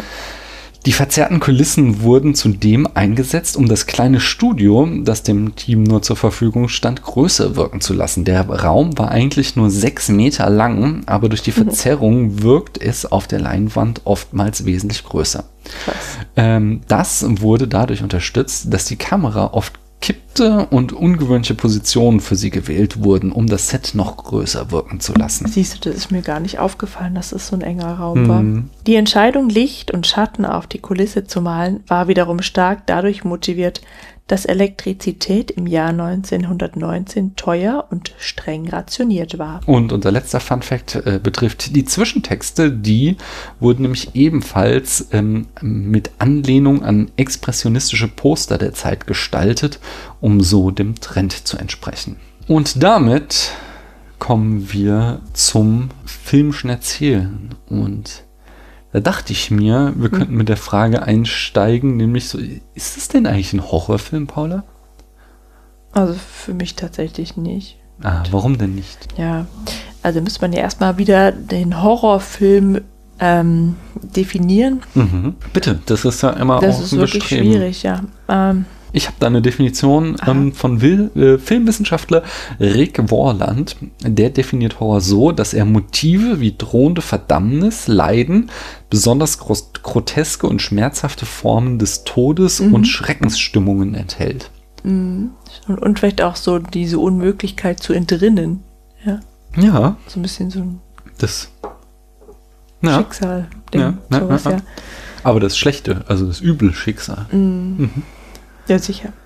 Aber dann, dann, wenn wir das, diese Definition anlegen, so drohende Verdammnis, Leiden, mm. äh, heutzutage, ich glaube, das ist vielleicht auch der Punkt, warum du es nicht mehr als Horrorpflicht oder wir, ich schließe mich da nicht aus, warum es nicht mehr so hart als Horror äh, durchgeht, ist, weil halt dieses besonders groteske und schmerzhafte Form des Todes. Hm. 1919 war es bestimmt krass zu sehen, wie da Cäsare Leute ersticht äh, im Schattenspiel. Aber ähm, uns heute lockt es halt nicht mehr hinterm Ofen hervor, wo wir es halt gewöhnt sind, ultra explizite Morde auf der Leinwand zu sehen. Ja, oder irgendwie auch andersrum. Also, ähm, wir haben ja jetzt gesagt, dass äh, der, das Drehbuch geschrieben wurde von Leuten, die den Krieg erlebt haben. Mhm. Also die haben ja den Horror in echt mhm. gehabt. Der, das Besondere daran war vielleicht eher, dass die Morde von jemandem ausgeführt wurden und das haben sie mit das ist wohl das Gemeinsame an allen Horrorfilmen, dass äh, da entmenschlich, entmenschlichte Charaktere skrupellos morden mhm. und man dem irgendwie nicht so entfliehen kann. Mhm. Ja, man da nicht auf Mitleid oder ja, aber das ist ja wiederum kann. hier gegeben. Also Cesare ist ja entmenschlicht durch seine Fremdgesteuertheit. Ja, genau. Und, ja. Mhm. Ah, das macht okay. den Horrorfilm da vielleicht aus, aber äh, ja, tatsächlich ja, aber ähm, hat es mich nicht so schockiert, sondern hm. ich fand es ja eher ästhetisch wertvoll alles. Genau, aber das ästhetisch Wertvolle ist ja wiederum das, was jetzt hier aus dieser Definition die Schreckensstimmung erzeugt, nämlich eben dieses Bühnenbild. Mhm. was ja irgendwie so, also eins der ganz großen äh, Besondere ist, ähm, weil das so diesen Wahnsinn, also wenn wir uns jetzt mal auf die Erzählung einlassen, mhm. dass das sich alles nur in Francis Geist abspielt, dann haben wir halt eine ähm, realistische Rahmenhandlung in einem mehr oder weniger realistischen Setting. Und innerhalb dieser ist halt alles in diesen super verzerrten mhm. ähm, Kulissen, die dann eben äh, so zum Ausdruck seines, ähm, äh, seines kranken Geistes werden. Mhm. Und äh, das halt erstmal ein sehr expressionistisches Stilmittel, so das hatte ich jetzt auch eben gelesen als Definition für den Expressionismus, dass er die, das Innenleben der Protagonisten nach außen kehrt. Ja. Wird das unterstützen? Ja. Und äh, ja, es macht halt auch eben diesen Film so besonders, weil es hat halt einfach auch diesen äh, allein diese Kulisse hat eben, eben äh, auch, da hätte ich eigentlich mit aufnehmen können, nochmal so ein eigenes Genre gegründet, was man halt nannte dann den Kaligarismus oder halt mhm. einfach so Ästhetik, die so aussieht, äh, nannte man dann im Nachgang dieses Films Kaligarismus. Und es ist auch sowas, was echt wenige Filme haben, dass er so einen super distinkten Look hat, dass du halt wirklich nur ein einziges Bild aus diesem Film zu sehen brauchst und du weißt sofort, um welchen Film es sich handelt. Mhm. Und da gibt es halt Filme, also ich würde jetzt vielleicht irgendwie die Matrix noch dazu zählen und äh, keine Ahnung, wirklich nur eine Handvoll Filme, die das schaffen, so einen super kohärenten Stil, der sich halt auch so von sämtlichen anderen Filmstilen zu unterscheiden mhm. äh, wagt, so dass die das schaffen, das auf die Leinwand zu bringen. Und das ja. schon.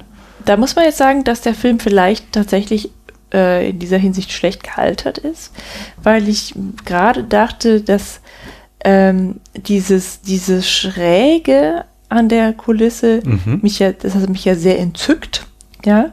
Und ich dachte, aha, ja, typisch Expressionismus und total cool und schick. Aber wenn man das noch nicht kennt und es mhm. noch nicht so zuordnen kann, dann wird man wahrscheinlich eher in diesen Film reingesogen und, und, und dann, dann wirkt es halt ganz anders, also viel, äh, ja, viel, viel, viel einnehmender, ja, dass man dann eher merkt, so, ey, irgendwas stimmt hier nicht, mhm. irgendwas ist hier halt im wahrsten Sinne des Wortes schräg, mhm. ja? Und das, ähm, das haben wir ja so gar nicht gesehen. Ja. ja also, ich möchte mich dagegen wehren, dass der Film schlecht gealtert ist.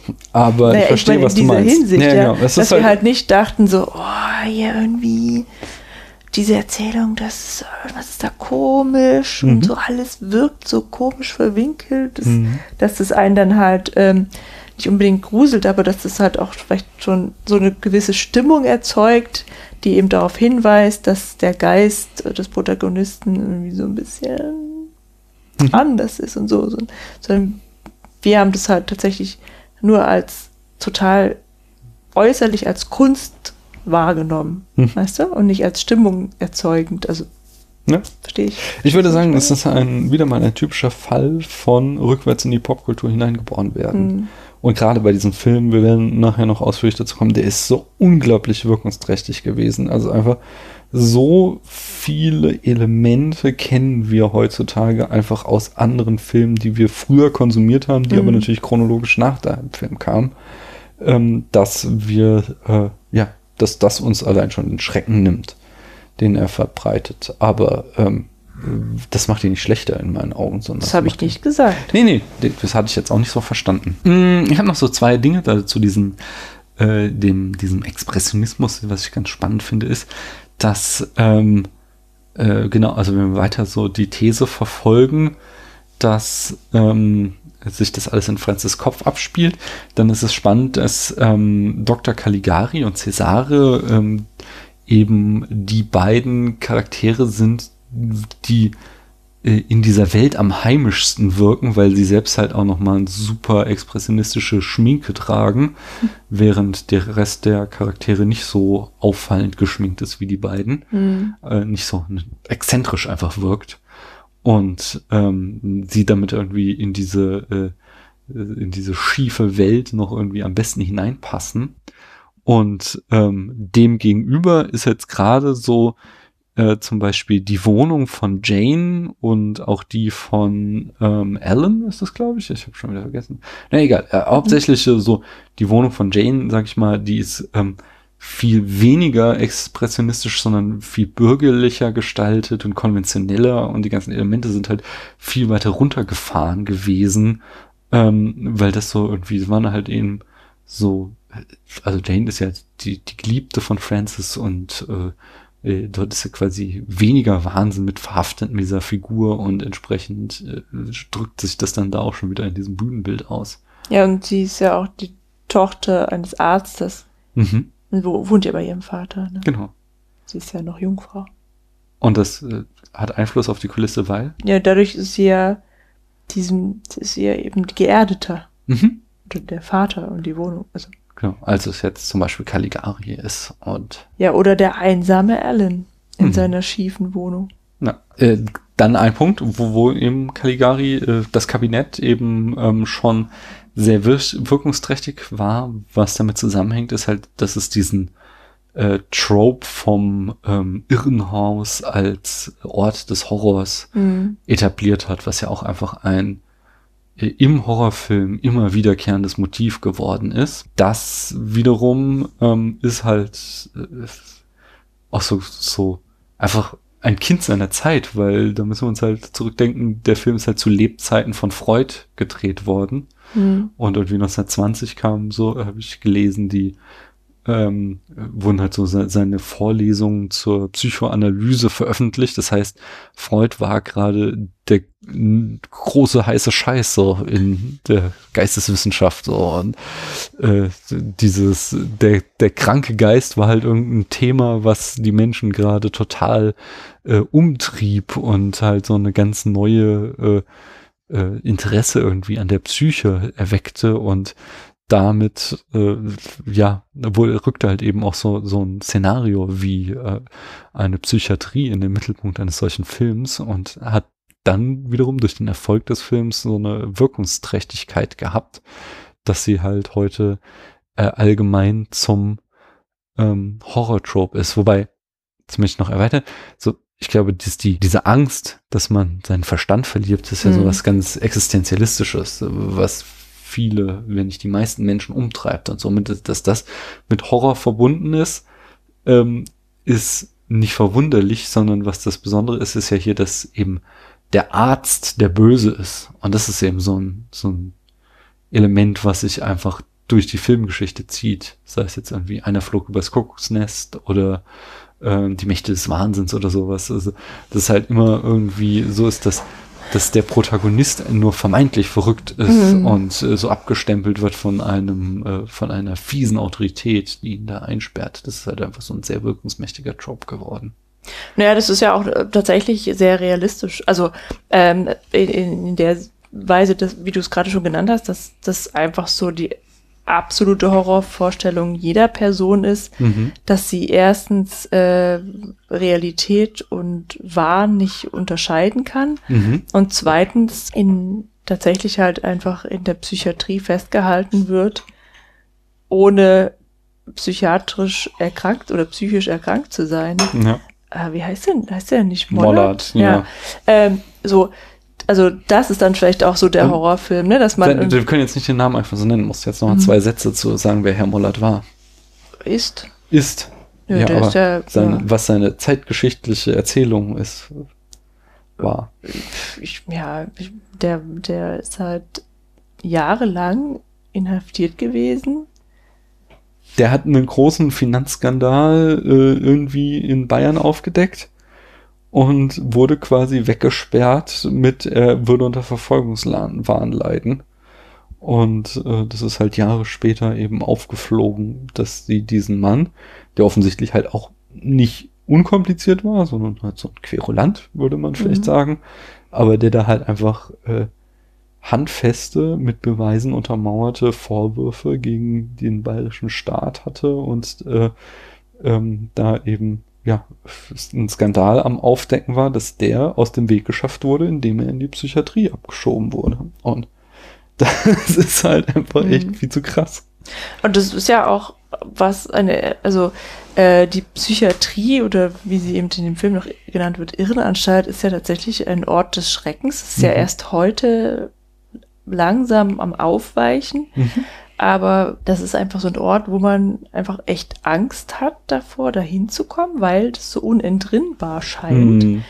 Ähm, also man denke ja nur an einer flog übers Kuckucksnest, mhm. ja, da, da, da werden dir halt gewisse Therapien aufgezwungen, oder das ist halt so das Bild, das man hat, und dann entweder wird man dann halt dort verrückt oder man bleibt bei wachem Verstand, aber kann halt einfach nicht entrinnen, weil die anderen ihn für verrückt erklären. Also während, während ich den Film gesehen habe, habe ich mich schon gewundert, dass Francis da eben den Weg in die Psychiatrie findet und dort einen Aufstand anzettelt. Ja, mhm. dass er da laut sagt, der Dr. Caligari ist nicht, wer er scheint.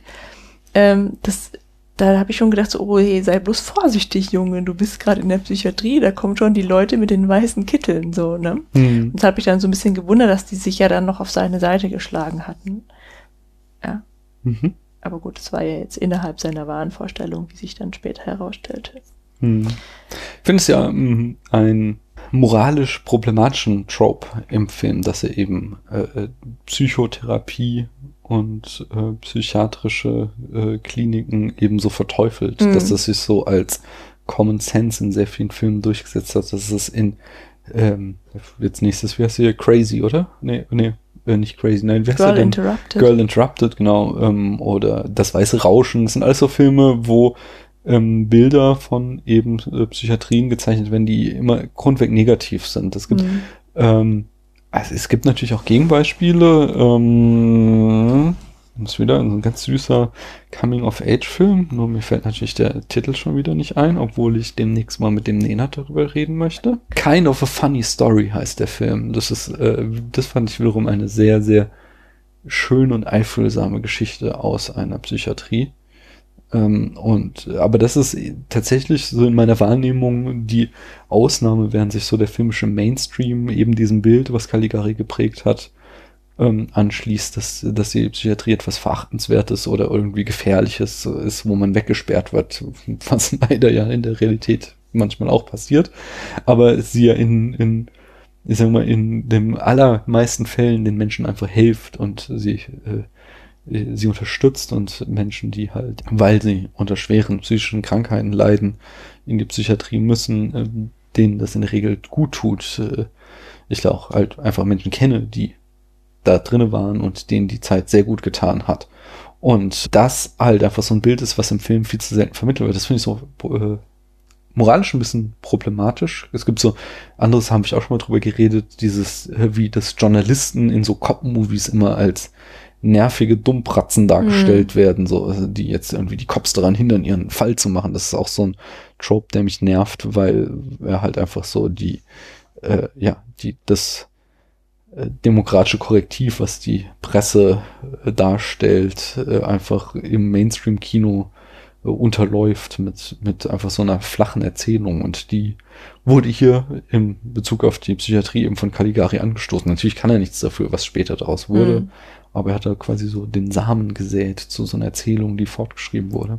Ja, es ist halt auch mal nicht schwer. Also sicher ist es halt sehr problematisch, dass halt äh, psychische Krankheiten so abgetan werden, mhm. also das äh, als unheilbar und äh, die Leute müssen halt irgendwie weg, damit sie niemandem was tun und sich mhm. selber nichts tun und äh, das war's dann halt aber auch, mhm. ja. Aber andererseits ist es halt auch einfach tatsächlich äh, für jeden nachvollziehbar. Dass, also es sind halt alles Krankheiten, vor denen man aus berechtigten Gründen halt auch tatsächlich Angst hat. Ja, ja? es ist halt also die Frage, so was ist auch was ist wahr und was ist Wahn und so. Das ist ja auch nicht so ganz klar zu lösen. Ja, also ähm, zum Beispiel jemand, der äh, unter paranoiden Zuständen leidet, der der kann es ja nun mal nicht unterscheiden. Und mhm. da kann er sich natürlich auch gegen eine Behandlung wehren, weil mhm. er sich denkt, das ist jetzt alles äh, einem Komplott geschuldet und so. Und, und gleichzeitig kann das aber auch halt echt sein. Also es ist halt, es ist halt tatsächlich einfach schwierig und ein Zustand, vor dem man sich zu Recht fürchten kann. Ja. No. Und das ist halt auch nicht unrealistisch, weil niemand weiß, was richtig ist, äh, was wahr ist und was wahren ist. Hm. In dem Sinne, nach diesem Wort zum Sonntag, möchte mal das Thema wechseln und zwar ähm, auf die Kamera, den Schnitt und die Inszenierung kommen.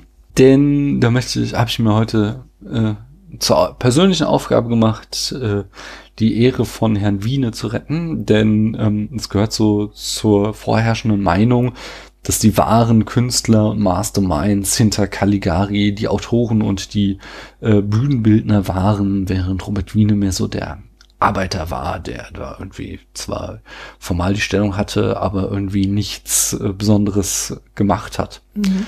Ähm, mitverantwortlich für diese Erzählung ist sicherlich, dass Robert Wiene schon tot war, als nach dem Zweiten Weltkrieg sich so ähm, eben das Erbe des Films zu entfalten begann und alle äh, ihren Anteil an der Produktion äh, ja versuchen in den Vordergrund zu stellen, genau, oder zu beanspruchen. Und äh, zum Beispiel die englische Wikipedia schreibt in dem Zusammenhang auch äh, zur Kamera, The camera does not play at, uh, a large part in Caligari and is used primarily to show the sets. Und ähm, das finde ich halt so ein bisschen ungerecht, weil ich halt ein bisschen mal drauf geachtet habe und es gibt da durchaus den ein oder anderen Moment der Inszenierung, der äh, erwähnenswert ist, der schon hervorsticht. Da wäre zum Beispiel als erstes das schon von mir erwähnte Close-up von dem erwachenden Cesare, was einfach so in seinem Timing perfekt ist und ein sehr ikonisches Bild von äh, diesem Somnambulen, Somnambulen, Somnambulen äh, erzeugt, äh, wie er die Augen aufschlägt. Das sieht geil aus einfach. Aber damit endet's nicht, sondern äh, der erste große Höhepunkt ist sicherlich der, der Mord an Alan, der komplett als Schattenspiel inszeniert ist. Also wir sehen, wie Cesare ihn ersticht und immer wieder auf ihn einsticht, aber wir sehen das Ganze eben nur als Projektion von Schatten auf eine Wand. Und ähm, diese Art der Inszenierung gab es schon früher. Es gab äh, war einfach eine kostengünstige und zensurfreundliche Mör äh, Möglichkeit, einen Mord darzustellen. Aber der Einsatz hier in Caligari ist halt ähm, einfach extrem folgenreich für den Expressionismus erstmal. Wir sehen das Ganze zum Beispiel in ähm, Nosferatu wieder, den wir auch schon besprochen haben, wie äh, da Schatten eingesetzt werden und ähm, der, als nächstes der Film Noir greift das auf, das Thema, und die komplette Kinogeschichte ist halt einfach dadurch durchzogen. Äh, das heißt, hier ist durchaus eine extrem gut inszenierte Szene gemacht worden. Ähm, der nächste schöne Moment ist, wenn Cesare sich aufmacht, um Jane zu töten, weil da haben wir einen tollen assozi assoziativen Schnitt. Äh, wir sehen Cesare über die Straße laufen und dann sehen wir äh, Jane, die sich bereit macht, ins Bett zu gehen. Und dann sehen wir Cesare. Und allein durch diese drei Schnitte, äh, diese drei Bilder in dieser Montage, wird halt uns sofort klar, was Cesare vorhat, obwohl wir ihn eigentlich nur auf der Straße lang latschen sehen. Und das ist so ein Mittel, das halt heute so etabliert ist, so dieser Crosscut, dass wir nicht richtig verstehen können, wie wie krass das für das Jahr 1919 ist, so, weil man dachte irgendwie 1914, ähm, The Birth of a Nation ähm, hat damit angefangen und das sind halt hier irgendwie jetzt, äh, also wir, wir, sind halt fünf Jahre später, das heißt, das war noch so der richtig heiße Scheiß. Das, ist so, wie als würde heute irgendwie jemand eine Bullet Time, ach nee, das ist schon wieder 18 Jahre her. Keine Ahnung, was denn, äh, das, das Bayham ist, keine Ahnung, von Michael Bay, äh, die inszenierten äh, mega Action-Set-Pieces und äh, wie die Kamera immer um die Leute rumzirkelt, während sie sich aufrichten und ach, keine Ahnung. Äh, es gibt, was halt heutzutage modernes Kino ausmacht. Was weiß ich, wir gucken ja nur alte Filme. ähm, ihr versteht mich schon. Äh, was dann auch noch schön ist, ist, dass ja hier so einfach so wie wir es heute mit ähm, Fokussetzung der Kamera haben, dass wir Sachen ähm, in den Vordergrund äh, setzen oder un unsere Aufmerksamkeit drauf lenken, was damals eben durch die Kameratechnik noch nicht möglich war, dass das hier so gemacht wird mit so, ähm, äh, wie sagt man da, durch, mit so mit so Rahmen, dass halt äh, einfach äh, Bildausschnitte abgedunkelt werden und äh, um so den Fokus drauf zu mhm. lenken, äh, wo man jetzt hingucken soll. Ähm, äh, da fand ich ganz schön zum Beispiel auch, dass das äh, klassischerweise kreisförmig gemacht wird, aber hier es teilweise auch rautenförmig war. Das habe ich gar nicht Ähm, bemerkt. Ja, ich glaube, Mhm. es war nur einmal, muss man dazu sagen. Ähm, was ich auch sehr schön fand, gab einmal, dass dann das Bild ähm, in der linken unteren Ecke zuzog, kreisförmig, und dann die nächste Szene kreisförmig in der rechten oberen Ecke wieder aufzog. Wo war das denn? Äh. okay. Da. Und wiederum, es gab eine Szene, wo äh, dann auch die Viragierung genutzt wurde, um zu zeigen, wie das Licht eingeschaltet wird. Das fand ich auch toll, wo dann äh, wir eine äh, blaue Virage haben, was ja einfach äh, das Symbol ist für nachts Mhm. dunkel.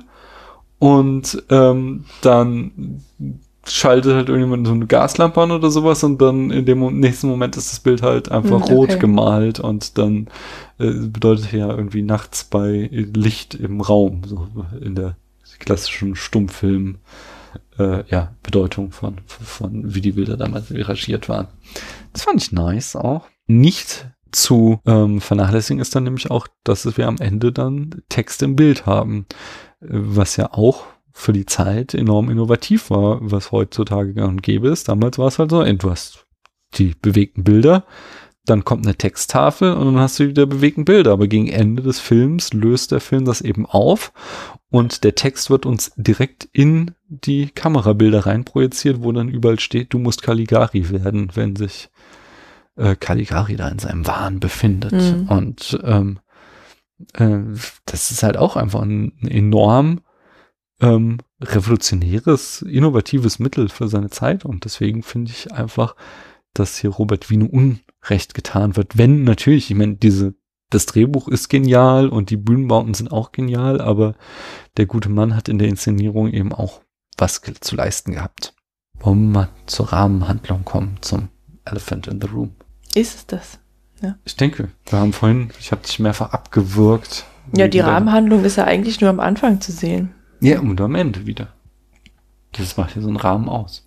Das ist ein Rahmen um den ja, Film bildet. aber ich kann mich gerade nicht erinnern, wie endet es denn? Ja, sie sitzen wieder auf der Bank Ah ja. und äh, dann gehen sie eben von da weg und dann sehen wir da in diesem Hof, den wir vorher schon mal in der Kernhandlung gesehen haben, so lauter Gestalten, die wir in dem Film schon gesehen haben, wie eben Cesare und Jane, die aber offensichtlich hier jetzt Insassen in dieser Psychiatrie sind. Ach so. Und dann am Mhm. Ende kommt eben Caligari die Treppe runter, aber er sieht gar nicht mehr so verrückt aus, sondern sehr bürgerlich. Und ähm, Francis schreit ihn halt irgendwie an, äh, das ist Caligari, halt ihn auf und er wird irgendwie einfach nur. Ah, das habe ich gerade. Ich dachte, innerhalb der Rahmenhandlung erzählt Francis, Ja, dass er eben, was er erlebt hat und dass er aber eigentlich in Therapie war. Oder in nee, das erzählt er nicht. Sondern Ah, okay. erzählt, es beginnt damit, er sitzt auf dieser Bank und erzählt dem anderen Typen, Okay, dann ist das, dann ist, kommt der Twist quasi nach der Rahmenhandlung, oberhalb der Rahmenhandlung. Ja, also in der Rahmenhandlung. Also nachdem die Erzählung Mhm. geendet hat, die Kerngeschichte, kehren wir zurück eben zu dieser Situation. Die beiden sitzen auf der Bank. Mhm. Francis hat seine Geschichte auserzählt und sie gehen Und dann, dann weg von dort Twist. und dann kommt der Twist. Genau. Mhm.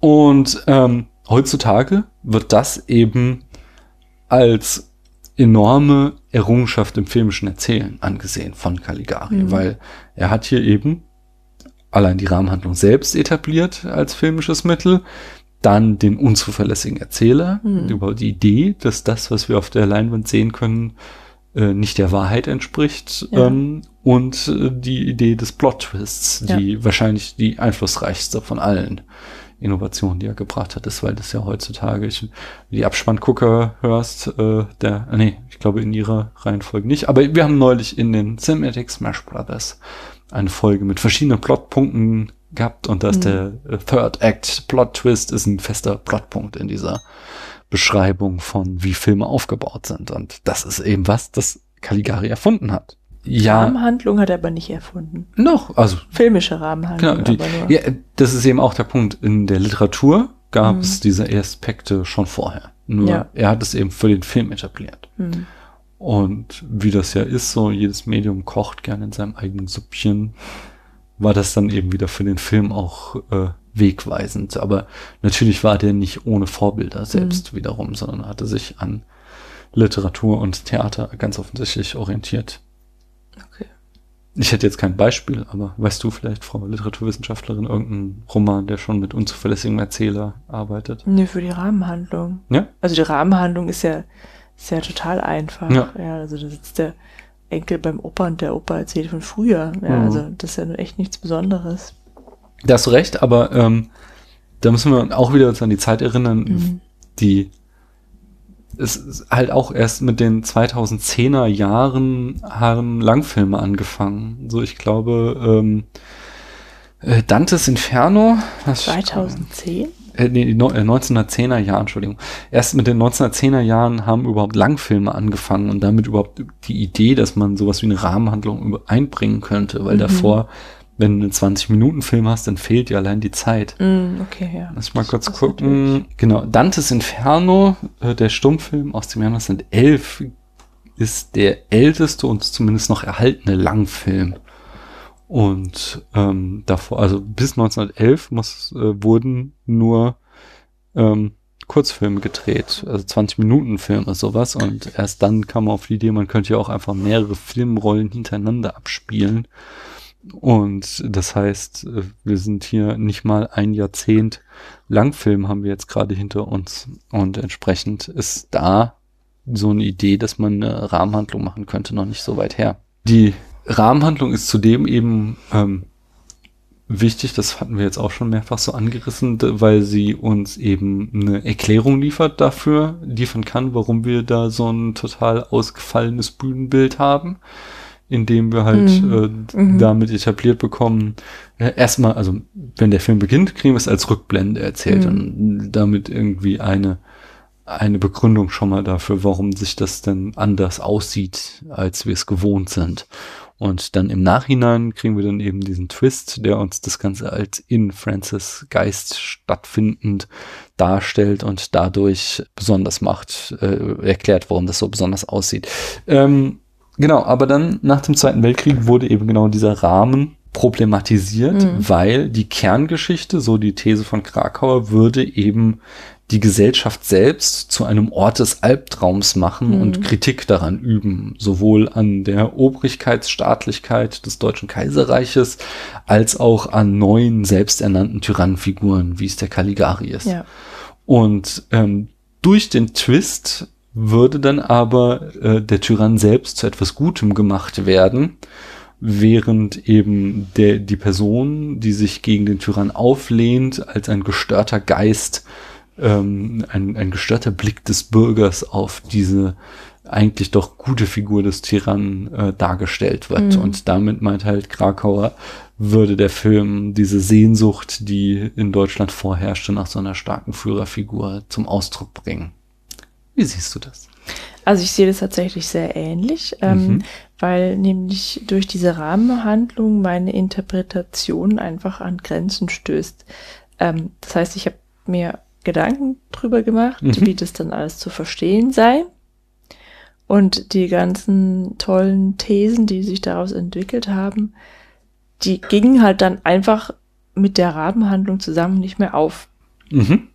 Ja, deswegen, ähm, insofern finde ich die tatsächlich auch so ein bisschen schade einfach, ja, weil äh, genau das, was Krakauer auch sagt, eben dieses, also ich habe andersrum, ja, im Detail angefangen. Ich habe den Somnambulen als äh, den die Einzelperson, den Mhm. Bürger gesehen Mhm. der halt quasi in so einem Trancezustand gehalten wird und von der Obrigkeit zu ihren Zwecken missbraucht wird. Mhm. Ja, das, also insofern ähm, habe ich eben dann eine Gesellschaftskritik gesehen in dem Film, aber nun plötzlich wird eben durch diese Rahmenhandlung, durch diese, durch diese Rückblende, durch den Irren äh, erzählt, dass das alles nur Geister seien Mhm. also auch irgendwie einfach gar nicht wahr, dass der Mensch in seinem, in seinem Leben so gezwungen wird oder unterdrückt wird durch, durch die Gesellschaft oder vielleicht sogar durch einen Vorsteher der Gesellschaft. Mhm. Ja. Ähm, ja, und das fand ich dann, also das ist dann irgendwie so, weiß ich dann halt nicht, wie ich das dann nehmen soll. Irgendwie, das ist mir dann tatsächlich irgendwie so einmal eine Ecke zu viel. Ja. Mhm. Und das ist ja dann halt auch schon wieder so, so, nicht, na, wie heißt das nochmal? Reaktionär ist das irgendwie. Hm. Ja, da hm. bist du genau auf ähm, Krakauers Linie. Also der ja, sagt, ähm, denn die Rahmenhandlung würde aus einem subversiven, antiautären Film ähm, genau das Gegenteil machen mhm. und äh, somit zu einem konformistischen Film äh, werden. Ein revolutionärer Film wird in einen konformistischen umgewandelt. Was halt echt schade ist, weil halt diese, diese tatsächliche, ja. die innere Handlung ist halt echt wertvoll und total äh, gut gemacht. Ja. Mhm. Mhm. Äh, aber es ist äh, eben, diese, diese Haltung ist auch nicht unangefochten, sondern da gibt es zum Beispiel den Filmhistoriker John D. Barlow, der Krakau widerspricht.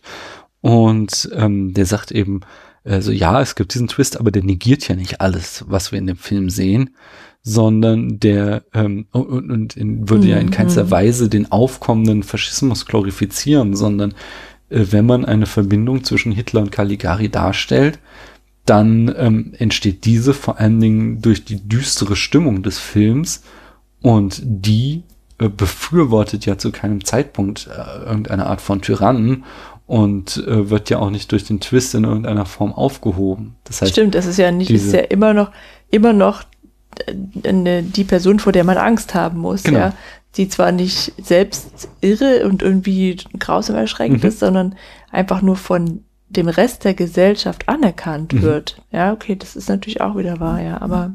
Und eine andere Lesart ist dann immer noch, dass ja auch selbst am Ende des Films Francis seine Geisteskrankheit nicht anerkennt, sondern er ist ja noch immer ähm, derjenige, der nicht akzeptieren will und sich gegen Caligari, also den Tyrannen, auflehnt ähm, und versucht, andere zu überzeugen, dass hier die ähm, Autorität der eigentliche wahnsinnig mhm. ist. Er ist quasi noch ganz am Ende des Films die ähm, einzige Stimme der Aufklärung gegen eine wahnsinnig gewordene Welt. So kann man es halt auch immer noch interpretieren. Ja, aber allerdings ist es halt auch eine Stimme, die man nicht mehr so ernst nehmen kann. Ja, weil natürlich, mhm. es wird ähm, so ein bisschen, also, nein, es wird nicht nur ein bisschen, es wird ganz massiv in Zweifel gezogen, was er uns da erzählt hat. Mhm.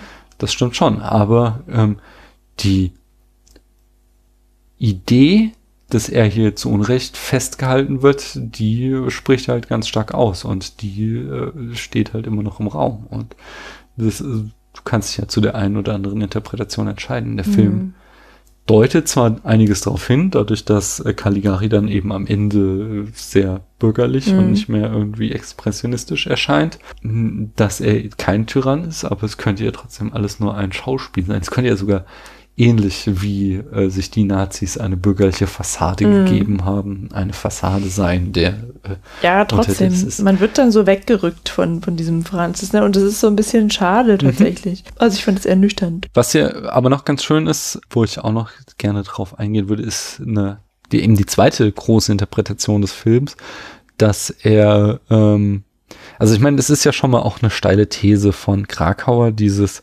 dass es irgendwie eine psychosozial, nee, nee, sozialpsychologische Parallele zwischen Caligari und dem Nationalsozialismus. Mhm. Hat es ja irgendwie eine im deutschen Volk eine psychische Disposition geherrscht hätte, die sich ein Führer gewünscht hätte. Mhm. Das ist so, wenn ich das als Philosoph solche Sätze lese, dann, dann habe ich hinten in meinem Hinterkopf immer gleich so ein Warnklöckchen äh, Metaphysik, Metaphysik, weil ich mich dann immer frage, was soll denn eine kollektive psychische Disposition sein? Das hört sich für mich stark nach irgendwie Weltgeist von Hegel an, so, weil erstmal das deutsche Volk als äh, kollektiv existiert nicht, sondern es ist ja immer noch eine Gruppe von ein paar Millionen Individuen, die sicherlich in systemischen Zusammenhängen arbeiten und äh, wir das heute im Nachhinein uns herleiten können, wie es eben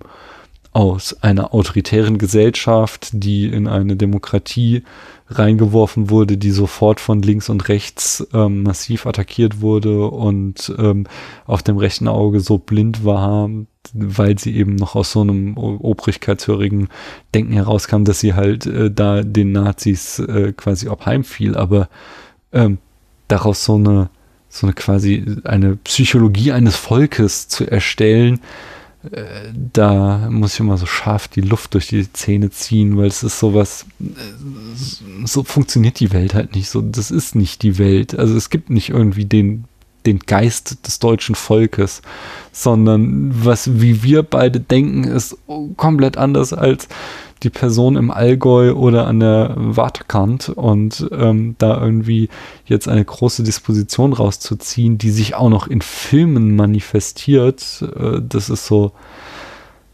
schwierig. Ja, aber ich glaube, das musst du nicht so wörtlich sehen, dass da das deutsche Volk irgendwie eine Seele gehabt hätte oder immer noch hätte. Mhm ähm, sondern das ist erstens so ein Erklärungsversuch, warum Nationalsozialismus oder Hitler in Deutschland passieren konnte. Ja, ja, aber das ist Und halt das ist sehr ja auch von vielen Meta- Geschichtswissenschaftlern halt so ein Punkt, dass man sich eben so eine starke Persönlichkeit gewünscht hatte und ähm, wie du s- ja selbst auch sagtest, der Versailler Vertrag hat äh, irgendwie so Ja, viel aber das ist jetzt Unterdrückung. eine soziologische Erklärung, dass Ja, halt der Versailler das, äh, Vertrag einfach zu wissenschaftlicher Not geführt hat, ja. die dazu führt, dass halt Menschen nach einfachen Antworten suchen, wenn sie Ja, ihnen schlecht genau. geht. So. Und die haben dann sich halt gedacht, so, wir sind halt auch was wert und da ist einer, der sagt, das ist so und wir sind so noch viel mehr wert und dass die das deswegen alles so toll fanden und so.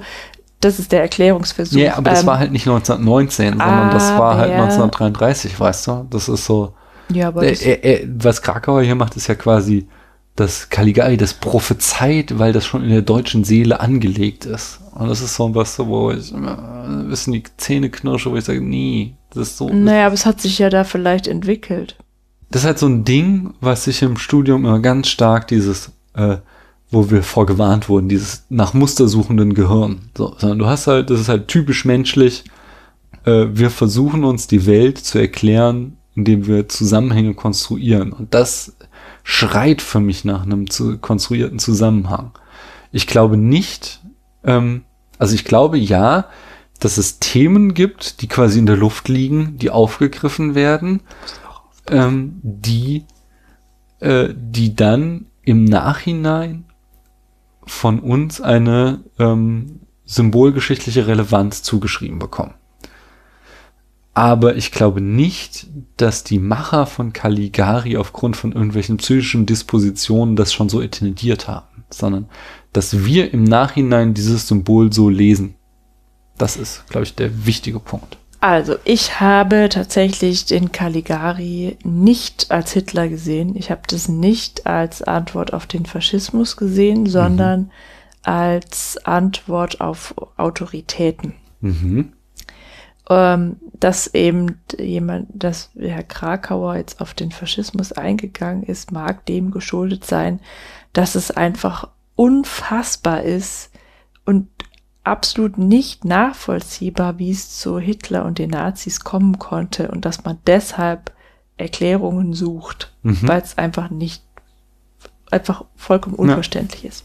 So, Ich wollte dann jetzt an dieser Stelle die zweite große allgemein Mhm. anerkannte Interpretation vorstellen, die mir ein bisschen naheliegender ist als diese Tyrannenfilm-Interpretation. So, Und mhm. zwar, dass es eine ähm, Reflexion für das äh, Deutschland im und direkt nach dem Ersten Weltkrieg einfach darstellt. mhm. Dass eben in Caligari ähm, der Erste Weltkrieg und seine Folgen für die deutsche Gesellschaft verhandelt werden. Und ähm, ganz symptomatisch für die Szene, äh, für, dafür, dass der Film das macht, ist die Szene, in der Caligari selbst aufs Amt muss, Mhm. um einen ähm, Antrag zu stellen, dass er da seinen Jahrmarktsstand aufmachen muss. Die Szene ist erstmal unglaublich deutsch. Denn ich glaube, auf keinem, in keinem anderen Land der Welt muss man einen Jahrmarktsstand äh, auf einem Amt beantragen. Eine. Genehmigung haben. Aber äh, okay, lassen wir so. Dass das in einem Film eine eigene Szene ausmacht, ist schon beeindruckend, sage ich mal.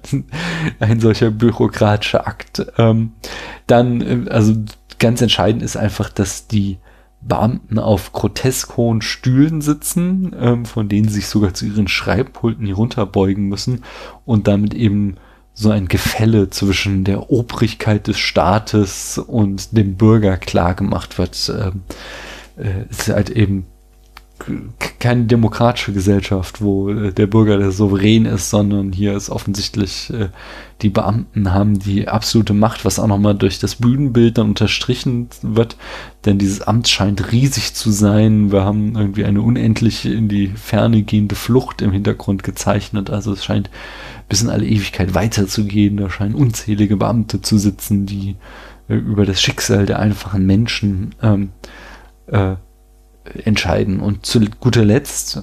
Ähm, weißt du, was es ist? Ja.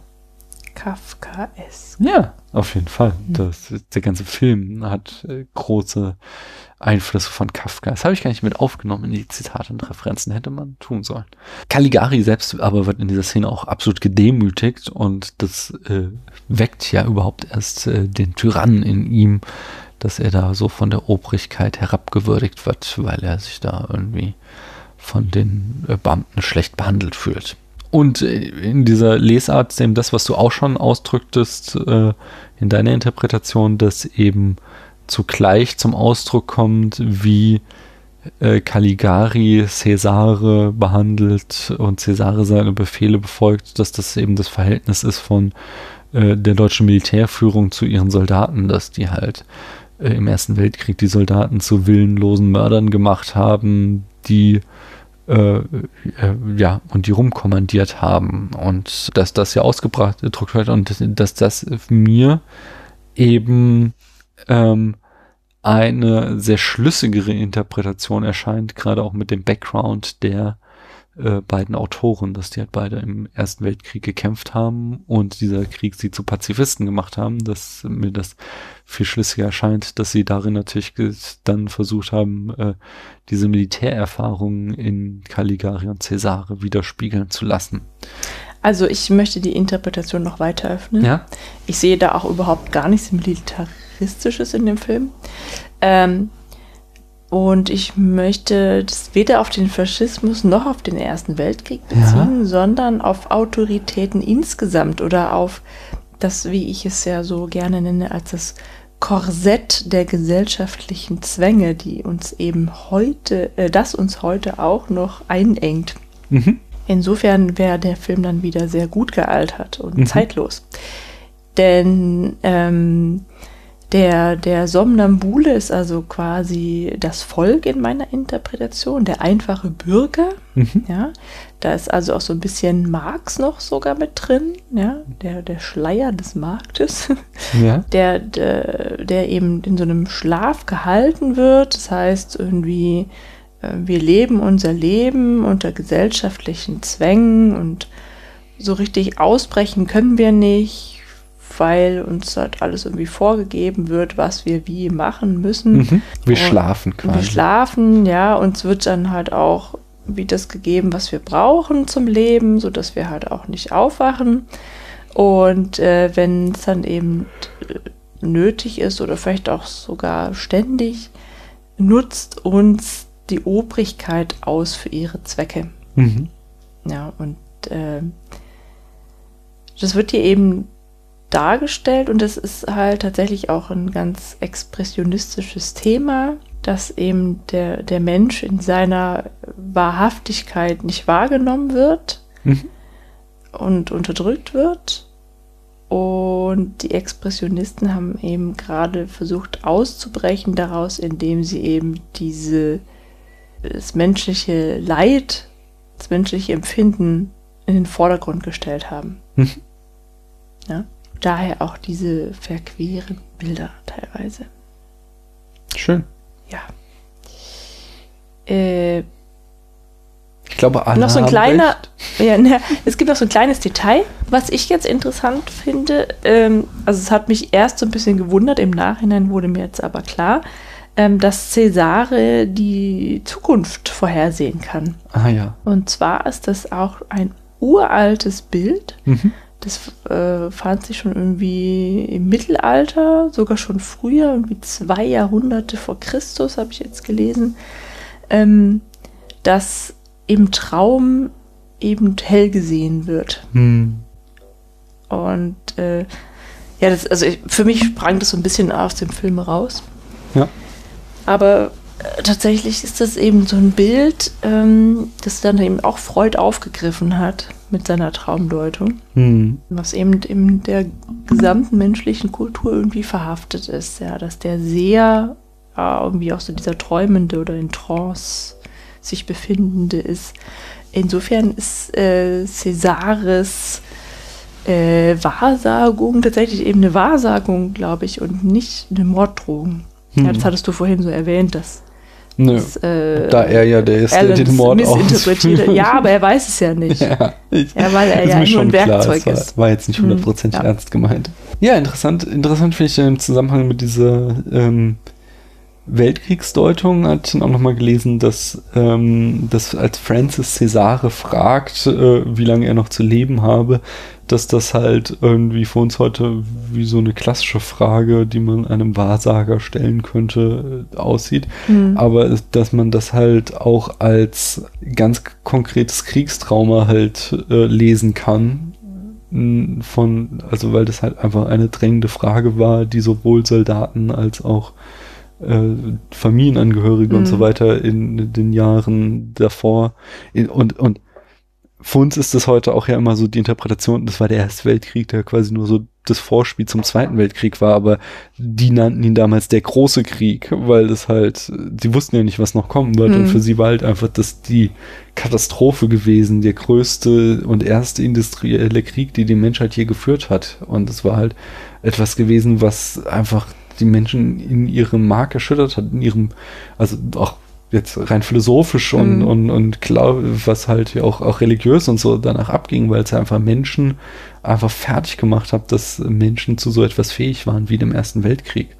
Und deswegen, dass dann dieses, in dieser einfachen Frage so, äh, wie lange werde ich leben, eben dieses, dieses Kriegstrauma äh, angedeutet wird von wegen dieser ständigen Angst, äh, bald sterben zu müssen, weil dieser Krieg einfach alles dominiert hat in den Jahren zuvor. Äh, Hm. weiß, kann ich aus meinem 2018er Blick nicht mehr herauslesen, ob das in diesem Film steckt, aber er scheint mir nicht ganz unplausibel, wenn man bedenkt, in welcher Zeit er gemacht wurde. Ich habe dann auch noch mal so einen Denkanstoß oder ein Fun Fact. Mhm. Also ich habe ja gerade schon gesagt, dass die Expressionisten ähm, so dieses Innenleben des Menschen wieder irgendwie in den Ja. Vordergrund stellen wollten und es auch getan haben. Und ähm, eben auch in Interpretation des Filmes hier sich gegen Autoritäten gewehrt haben. Mhm. Wir sehen den Film als äh, Vorankündigung und Gegenwehr zum Faschismus. Mhm. Gleichzeitig hat der wohl für die, den Expressionismus innerhalb der bildenden Kunst bekannteste Maler, Salvador Munk? Dali, Ah, Dali, okay. ja, Munk, auch, Mhm. ähm, ja nicht hinter den Berg gehalten mit seiner Faszination für den Faschismus. Auf jeden Fall. Das ist doch interessant. Der war ein ganz großer Franco-Anhänger, der Dali. Also ich finde persönlich den Expressionismus halt äh, tatsächlich sehr interessant. Also in allen äh, Kunstrichtungen oder, oder ja in allen Künsten irgendwie. Ähm, ich finde es halt irgendwie total spannend, diese, dieses äh, Verzerrte, dieses nach außen kehren des Innersten, dieses Traum und Wahn gleichsetzen und so. Mhm. Deswegen finde ich eben auch diesen Film sehr gut Ha. oder interessant. Ja.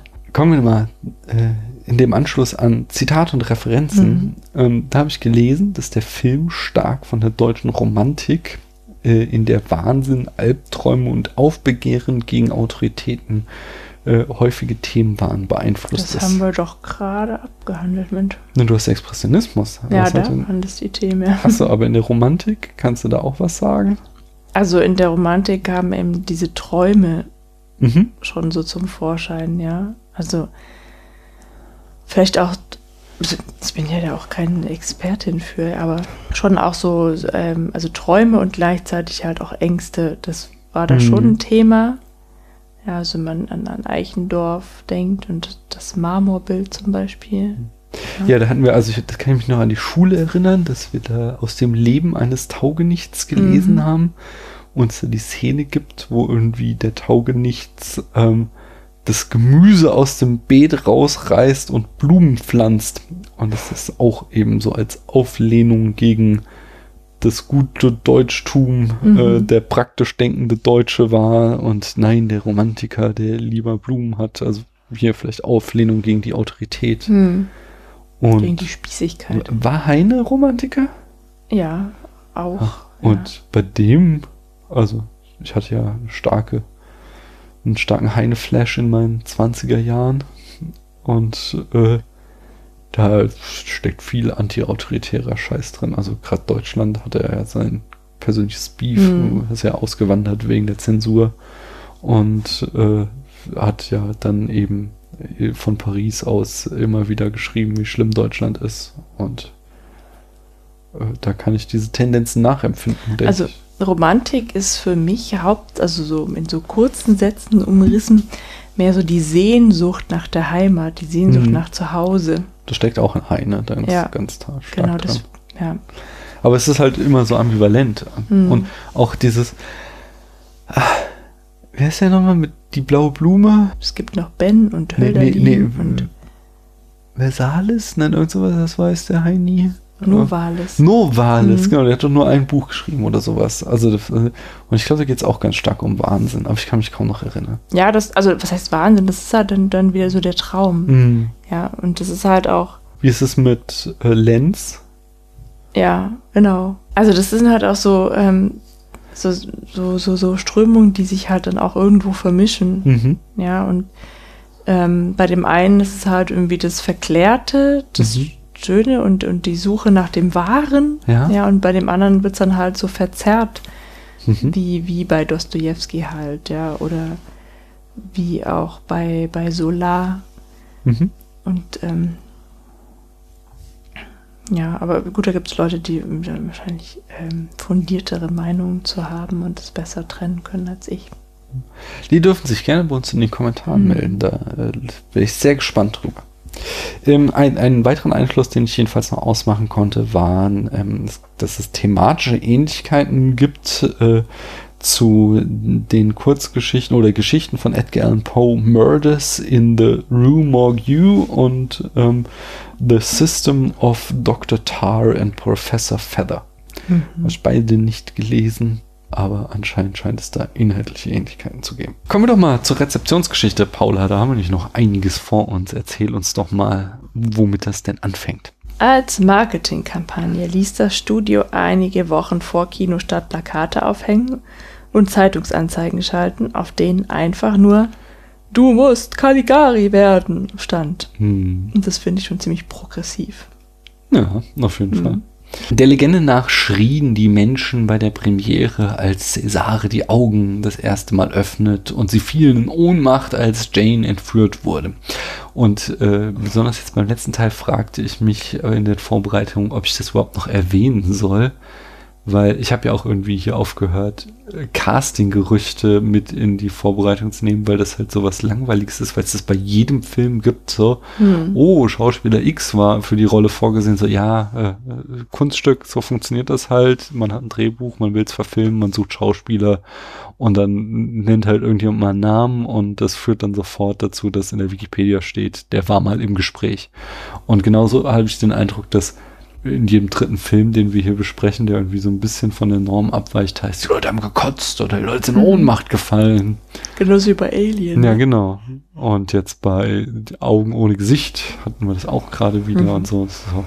Frag mich, ob ich diesen, diese Art von Fun Fact einfach weglassen soll in Zukunft. Kann ja auch vielleicht Zuhörerinnen und Zuhörer wissen, äh, uns wissen lassen, ob sie das interessiert, ob die Legende sagt, dass Menschen bei einem Film in Ohnmacht gefallen sind. Also ich finde es tatsächlich interessant jetzt hier, weil ich das halt nicht so krass fand, mhm. aber ja eben die Technik auch schon gewöhnt bin. Genau. Ja. 100 Jahre sind schon eine Hausnummer. Aber ich finde es halt dann zeitgeschichtlich interessant. Ja, aber man weiß halt nicht, ob es wahr ist oder ob es auch wieder nur so aufgebauscht ist wie mhm. Castinggerüchte. Ja. Wie groß der kommerzielle Erfolg war, lässt sich heute nur schwer rekonstruieren, da uns aus den 20er Jahren der Film erschien noch 1920. Genau, also wir hatten ja die ganze Zeit gesagt 1919, aber da wurde halt produziert und 1920 erschien er dann. Ach, tatsächlich. Ja. Mhm. Also jedenfalls aus den 20er Jahren haben wir keine Zus Zuschauerzahlen. Deswegen kann man nichts dazu sagen. Es gibt aber einige Merkmale, die darauf hinweisen, dass er durchaus ein Kassenerfolg war. So lief er vier Wochen am Stück in den Kinos, was außergewöhnlich war für einen Film in dieser Zeit. Nach einer zweiwöchigen Pause wurde er sogar erneut für eine Woche aufgeführt. Mit der Veröffentlichung von Caligari fielen die Exportsanktionen, die auf Deutschland lagen, sodass der Film eine internationale Veröffentlichung erhielt. Als Caligari in Los Angeles Premiere feierte, kam es zu Protesten einer Veteranenorganisation gegen den Import von deutschen Filmen und dadurch drohenden Jobverlust in der heimischen Filmindustrie. Der Film musste daher aus den Kinoprogrammen genommen werden. Punkt. In anderen Teilen des Landes wurde er wohl wesentlich besser angenommen und die New York Times urteilte, dass der deutsche Film dem amerikanischen um Jahre voraus sei. Mhm. In Paris soll Caligari sogar sieben Jahre lang im gleichen Kino gezeigt worden sein und damit stellt er einen Rekord auf, der erst 1974 von Emmanuel gebrochen oh wurde. Ausgerechnet. Roger Ebert nannte Caligari the first true horror film. Das muss relativiert werden, denn es gab auch schon vorher Filme, die fantastische oder Horrorelemente enthielten. Aber allgemein wird anerkannt, dass Caligari zumindest der erste echte Horror-Langfilm ist. Mhm. Obendrein war Caligari einer der ersten expressionistischen Filme.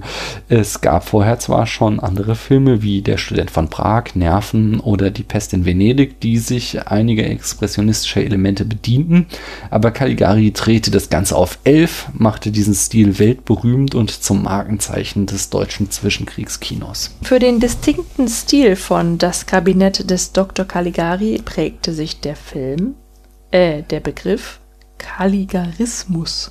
Genau, und äh, du deutete oder du sagtest es vorhin schon, 1933 wurde Caligari in Deutschland verboten. Äh, der Film wurde als entartete Kunst eingestuft und 1937 in die gleichnamige Propagandaausstellung der Nazis aufgenommen. Ja, die haben eine Ausstellung dazu gemacht. Ja, ähm, es, mit den Sachen, in, die ihnen nicht gefallen haben. Genau, in München war das. Es gab da zwei Ausstellungen. Einmal so hier seht ihr gute deutsche Kunst und hier seht ihr entartete Kunst, quasi um das Volk zu erziehen.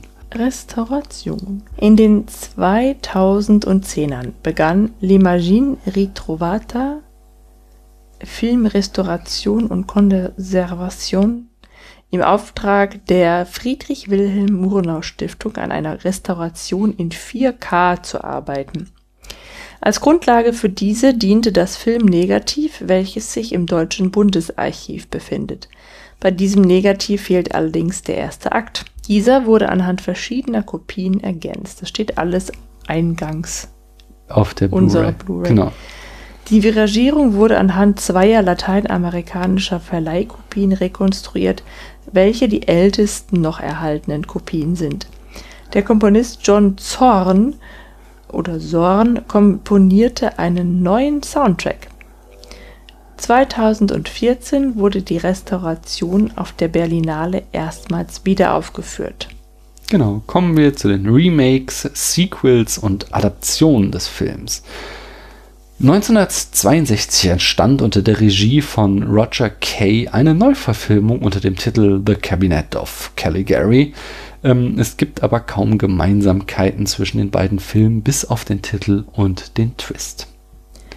1989 erschien ein Quasi-Sequel mit dem Titel Dr. Caligari. Regie führte Steven Sayedin.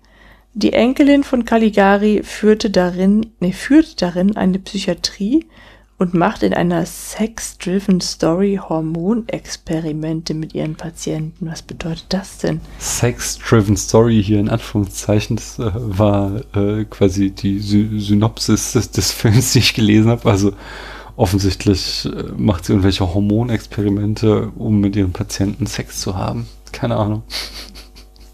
Wow. 1992 kommt der nächste Streich. Uh, The Cabinet of Dr. Ramirez von Peter Sellers ist ein Experiment Experimentalfilm, der lose auf der Vorlage basiert und nur ein einziges Mal beim Sundance Film Festival aufgeführt wurde. 1992 bis 1994 erschien eine Comic-Trilogie mit dem Titel Caligari 2050 von Raphael Nieves und Ken Holewczynski. Die Comics adaptierten den Film in einer futuristischen Variation. 1997 hm. wurde der Film von Komponist äh, John Moran als Oper adaptiert. Und 1998 von Juri Rasowski als Hörspiel adaptiert. 2005 führte David Lee Fisher bei einem Remake-Regie. Bei diesem spielten Schauspieler den Film vor Greenscreens nach. Im Hintergrund wurden dann die originalen Kulissen projiziert. Interessant. Mhm. Drei Jahre später, im Jahr 2008, produzierte Amanda Dalton dann noch ein Caligari-Hörspiel für die BBC. Kommen wir zu den Preisen und Bestenlisten. Auf der berühmten Sight and Sound Liste ähm, steht Caligari gegenwärtig auf Platz 239 von der 250 besten Filme aller Zeiten. Der Film befindet sich unter Edgar Wrights 1000 Lieblingsfilmen. Und außerdem steht Caligari im Buch 1001 Movies You Must See Before You Die von Steven Schneider. Zitate und Referenzen. Ja, also wir, das hast du schon erwähnt, dass in Nosferatu, der zwei Jahre jünger ist, Schatten als Vorboten des Bösen fungieren. Äh, Nosferatu ist also berühmt für diese Schatten und inspiriert wurde äh, der Film aber durch Cesare und seine Schatten. Also dieses Element. Mhm. Genau, 1928 kommt dann mit Steamboat Bill der erste Mickey Mouse Film auf den Markt und äh, was nur wenige wissen, Mickey Mouse Handschuhe sind eindeutig inspiriert von denen von Caligari. Jetzt echt oder hast du dir das nur so ausgedacht? Äh, ich meine, die sehen eben schon ähnlich, oder aber ich dachte, es wäre halt eine Mode. Also Vielleicht war es auch eine Mode, aber Alter, ich meine, schau dir die Handschuhe an. Wie kann man so dicke Handschuhe mit so schwarzen Strichen auf weißen Handschuhen haben? Das ist, das sind die Mickey Maus Hände. Dann ist Plutos Cesare. Ich habe mich schon immer gewundert, dass Mickey Maus einerseits den Hund Pluto hat und andererseits den Freund Goofy, der wohl auch ein Hund ist. Ah, das erzählt, warum Pluti so gesteuert ist. Mhm. Ah, ja, ja, ja. Auf jeden Fall. Wie geht's weiter, Paula? Es geht weiter mit Scarface. 1932. Scarface begeht gleich zu Beginn einen Mord als Schattenspiel dargestellt. Genau, so wie Cäsare. Mhm. Caligari hatte dann einen enormen Einfluss auf die Filmgeschichte. Ähm, der Stil des Films und der des fremdgesteuerten Charakters des Cesare finden sich äh, vor allem in vielen Horrorfilmen wieder und hier besonders in den Monsterfilmen der 30er Jahre. Zu nennen ist da Frankenstein, äh, Die Mumie, The Black Cat, äh, Bride of Frankenstein. Mhm. Äh, und äh, ja, das, das sind so Filme, wo man eindeutigen Einfluss von Caligari heraussehen kann. Zudem sind ein düsterer Ton, das Spiel von Licht und Schatten, die stilisierte Kameraführung mit ausgefallenen Kameraeinstellungen sowie moralisch fragwürdige Protagonisten ein Erbe des Cali das Caligari und der deutsche Expressionismus dem Film Noir der 1940er und 50er Jahre vermachten. Mhm. Handfester wird es jetzt wieder mit äh, Rashomon aus 1950, der das Element der Rahmenhandlung und des unzuverlässigen Erzählers aufgreift. Dann haben wir die Duschszene im Psycho oder Psycho von Hitchcock aus dem Jahre 1960, ähm, die durchaus von Cesares Mord an Francis inspiriert worden sein könnte. Äh, in Videodrom von 1983 taucht das Motiv des fremdgesteuerten Mörders durch Hypnose wieder auf. Äh, in der Folge, die letzte Woche erschienen ist, habt ihr es schon gehört. Ähm, in zeitgemäß, während, ja, wir sagten ja schon, äh, Caligari war gerade hier Freud der große heiße Scheiß, deswegen war es da die Psychotherapie und in Videodrom sind es natürlich die Videotapes, die gerade heiß sind und da kommt die Hypnose daher natürlich. Im Film von äh, Film Forrest Gump von 1994, wo mir echt nicht bewusst war, dass der Film schon so alt ist. Echt? referenziert die Rahmenhandlung mit einem unzuverlässigen Erzähler auf einer Bank, der die Geschichte als Rückblende erzählt. Äh, lustig ist, zwei, aus dem Jahr 1999 gibt es gleich zwei Musikvideos, die äh, Caligari zitieren. Das ist einerseits Other Side von den Red Hot Chili Peppers, als auch ähm, Living Dead Girl von Rob Zombie, die, wenn ihr euch die mal anschaut, da eindeutig Caligarismus zeigen. Dann in dem Film Fight Club von 1999 wird ebenfalls der Twist ebenfalls der Twist referenziert, so man fragt sich, also wer ist jetzt eigentlich der Verrückte? Where is my mind? Ja, der, der Verrückte ist der Erzähler. Ähm, das Kabinett des Dr. Paranassus, der Name deutet es an, aus dem Jahr 2009 von Terry Gilliam, äh, referenziert Caligari in mehreren Szenen. Martin Scorseses Shutter Island von 2010 ist eine große Hommage an Caligari ich finde, mehr sollten wir nicht sagen, ohne Shutter Island. Äh, eigentlich haben wir damit schon Shutter Island gespoilert. Mit Leonardo DiCaprio. Aber schaut ihn euch an, dann werdet ihr eigentlich Caligari wiederfinden. Damit kommen wir zum großen Finale dieses Podcasts, Paula, und äh, der berühmt-berüchtigten Frage auf einer Skala von 1 bis 100 Punkten. Von 0 bis 100? Nee, Wegen mir auch 0. Du hast noch nie 0 vergeben. Bevor du das nicht machst, sage ich 1 bis 100 Punkten. Wie viele Punkte bekommt da Caligari von dir? Ähm, er bekommt sehr viele Punkte. Das ist sehr gut. Annähernd 100 werden es werden, das denn ich werde gut. ihn auf jeden Fall nochmal anschauen. Allerdings gibt es andere Filme, die vielleicht doch mehr Spaß machen. Deswegen bekommt er 91 Punkte von mir. Uh, ich sag, ich prophezei, er wird damit ganz weit nach oben einsteigen, denn ich gebe ihm noch mehr. Er ist eigentlich so ein guter Film, dass er fast die 100 Punkte erzählt äh, bekommen könnte. Nur die Dialoge sind ein bisschen schwach. Die Dialoge sind schwach. Nein, eigentlich sind sie. Die Bilder sind gut. da Musik kann er ja nichts so. für. Er kann ja nichts für fehlende Dialoge. Das liegt ja einfach an der Zeit. Ja möchte ich ihm auch nicht vorhalten. Ich finde das 19, Thema aber halt auch, habe ich ja schon gesagt, ja. zeitlos. 1919 möchte ich ihm keine Frauenfigur vorhalten, wenn wir das auch noch 2018 machen, weißt du? Mhm. Heutzutage in einem Film das vorzuhalten, finde ich relevant, aber in einem Film von 1919 Aha. muss ich das jetzt nicht irgendwie großartig ja, thematisieren.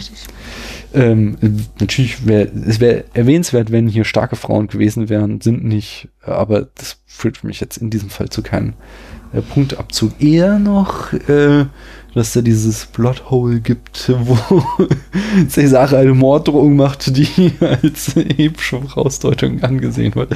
Nein, äh, auch nur ein Scherz. Ich, ich rede nicht mehr lange um den Heißbrei herum. Er kriegt von mir 99 Punkte. Das ist viel, ja. Damit wird er wirklich ganz nach oben reingehen.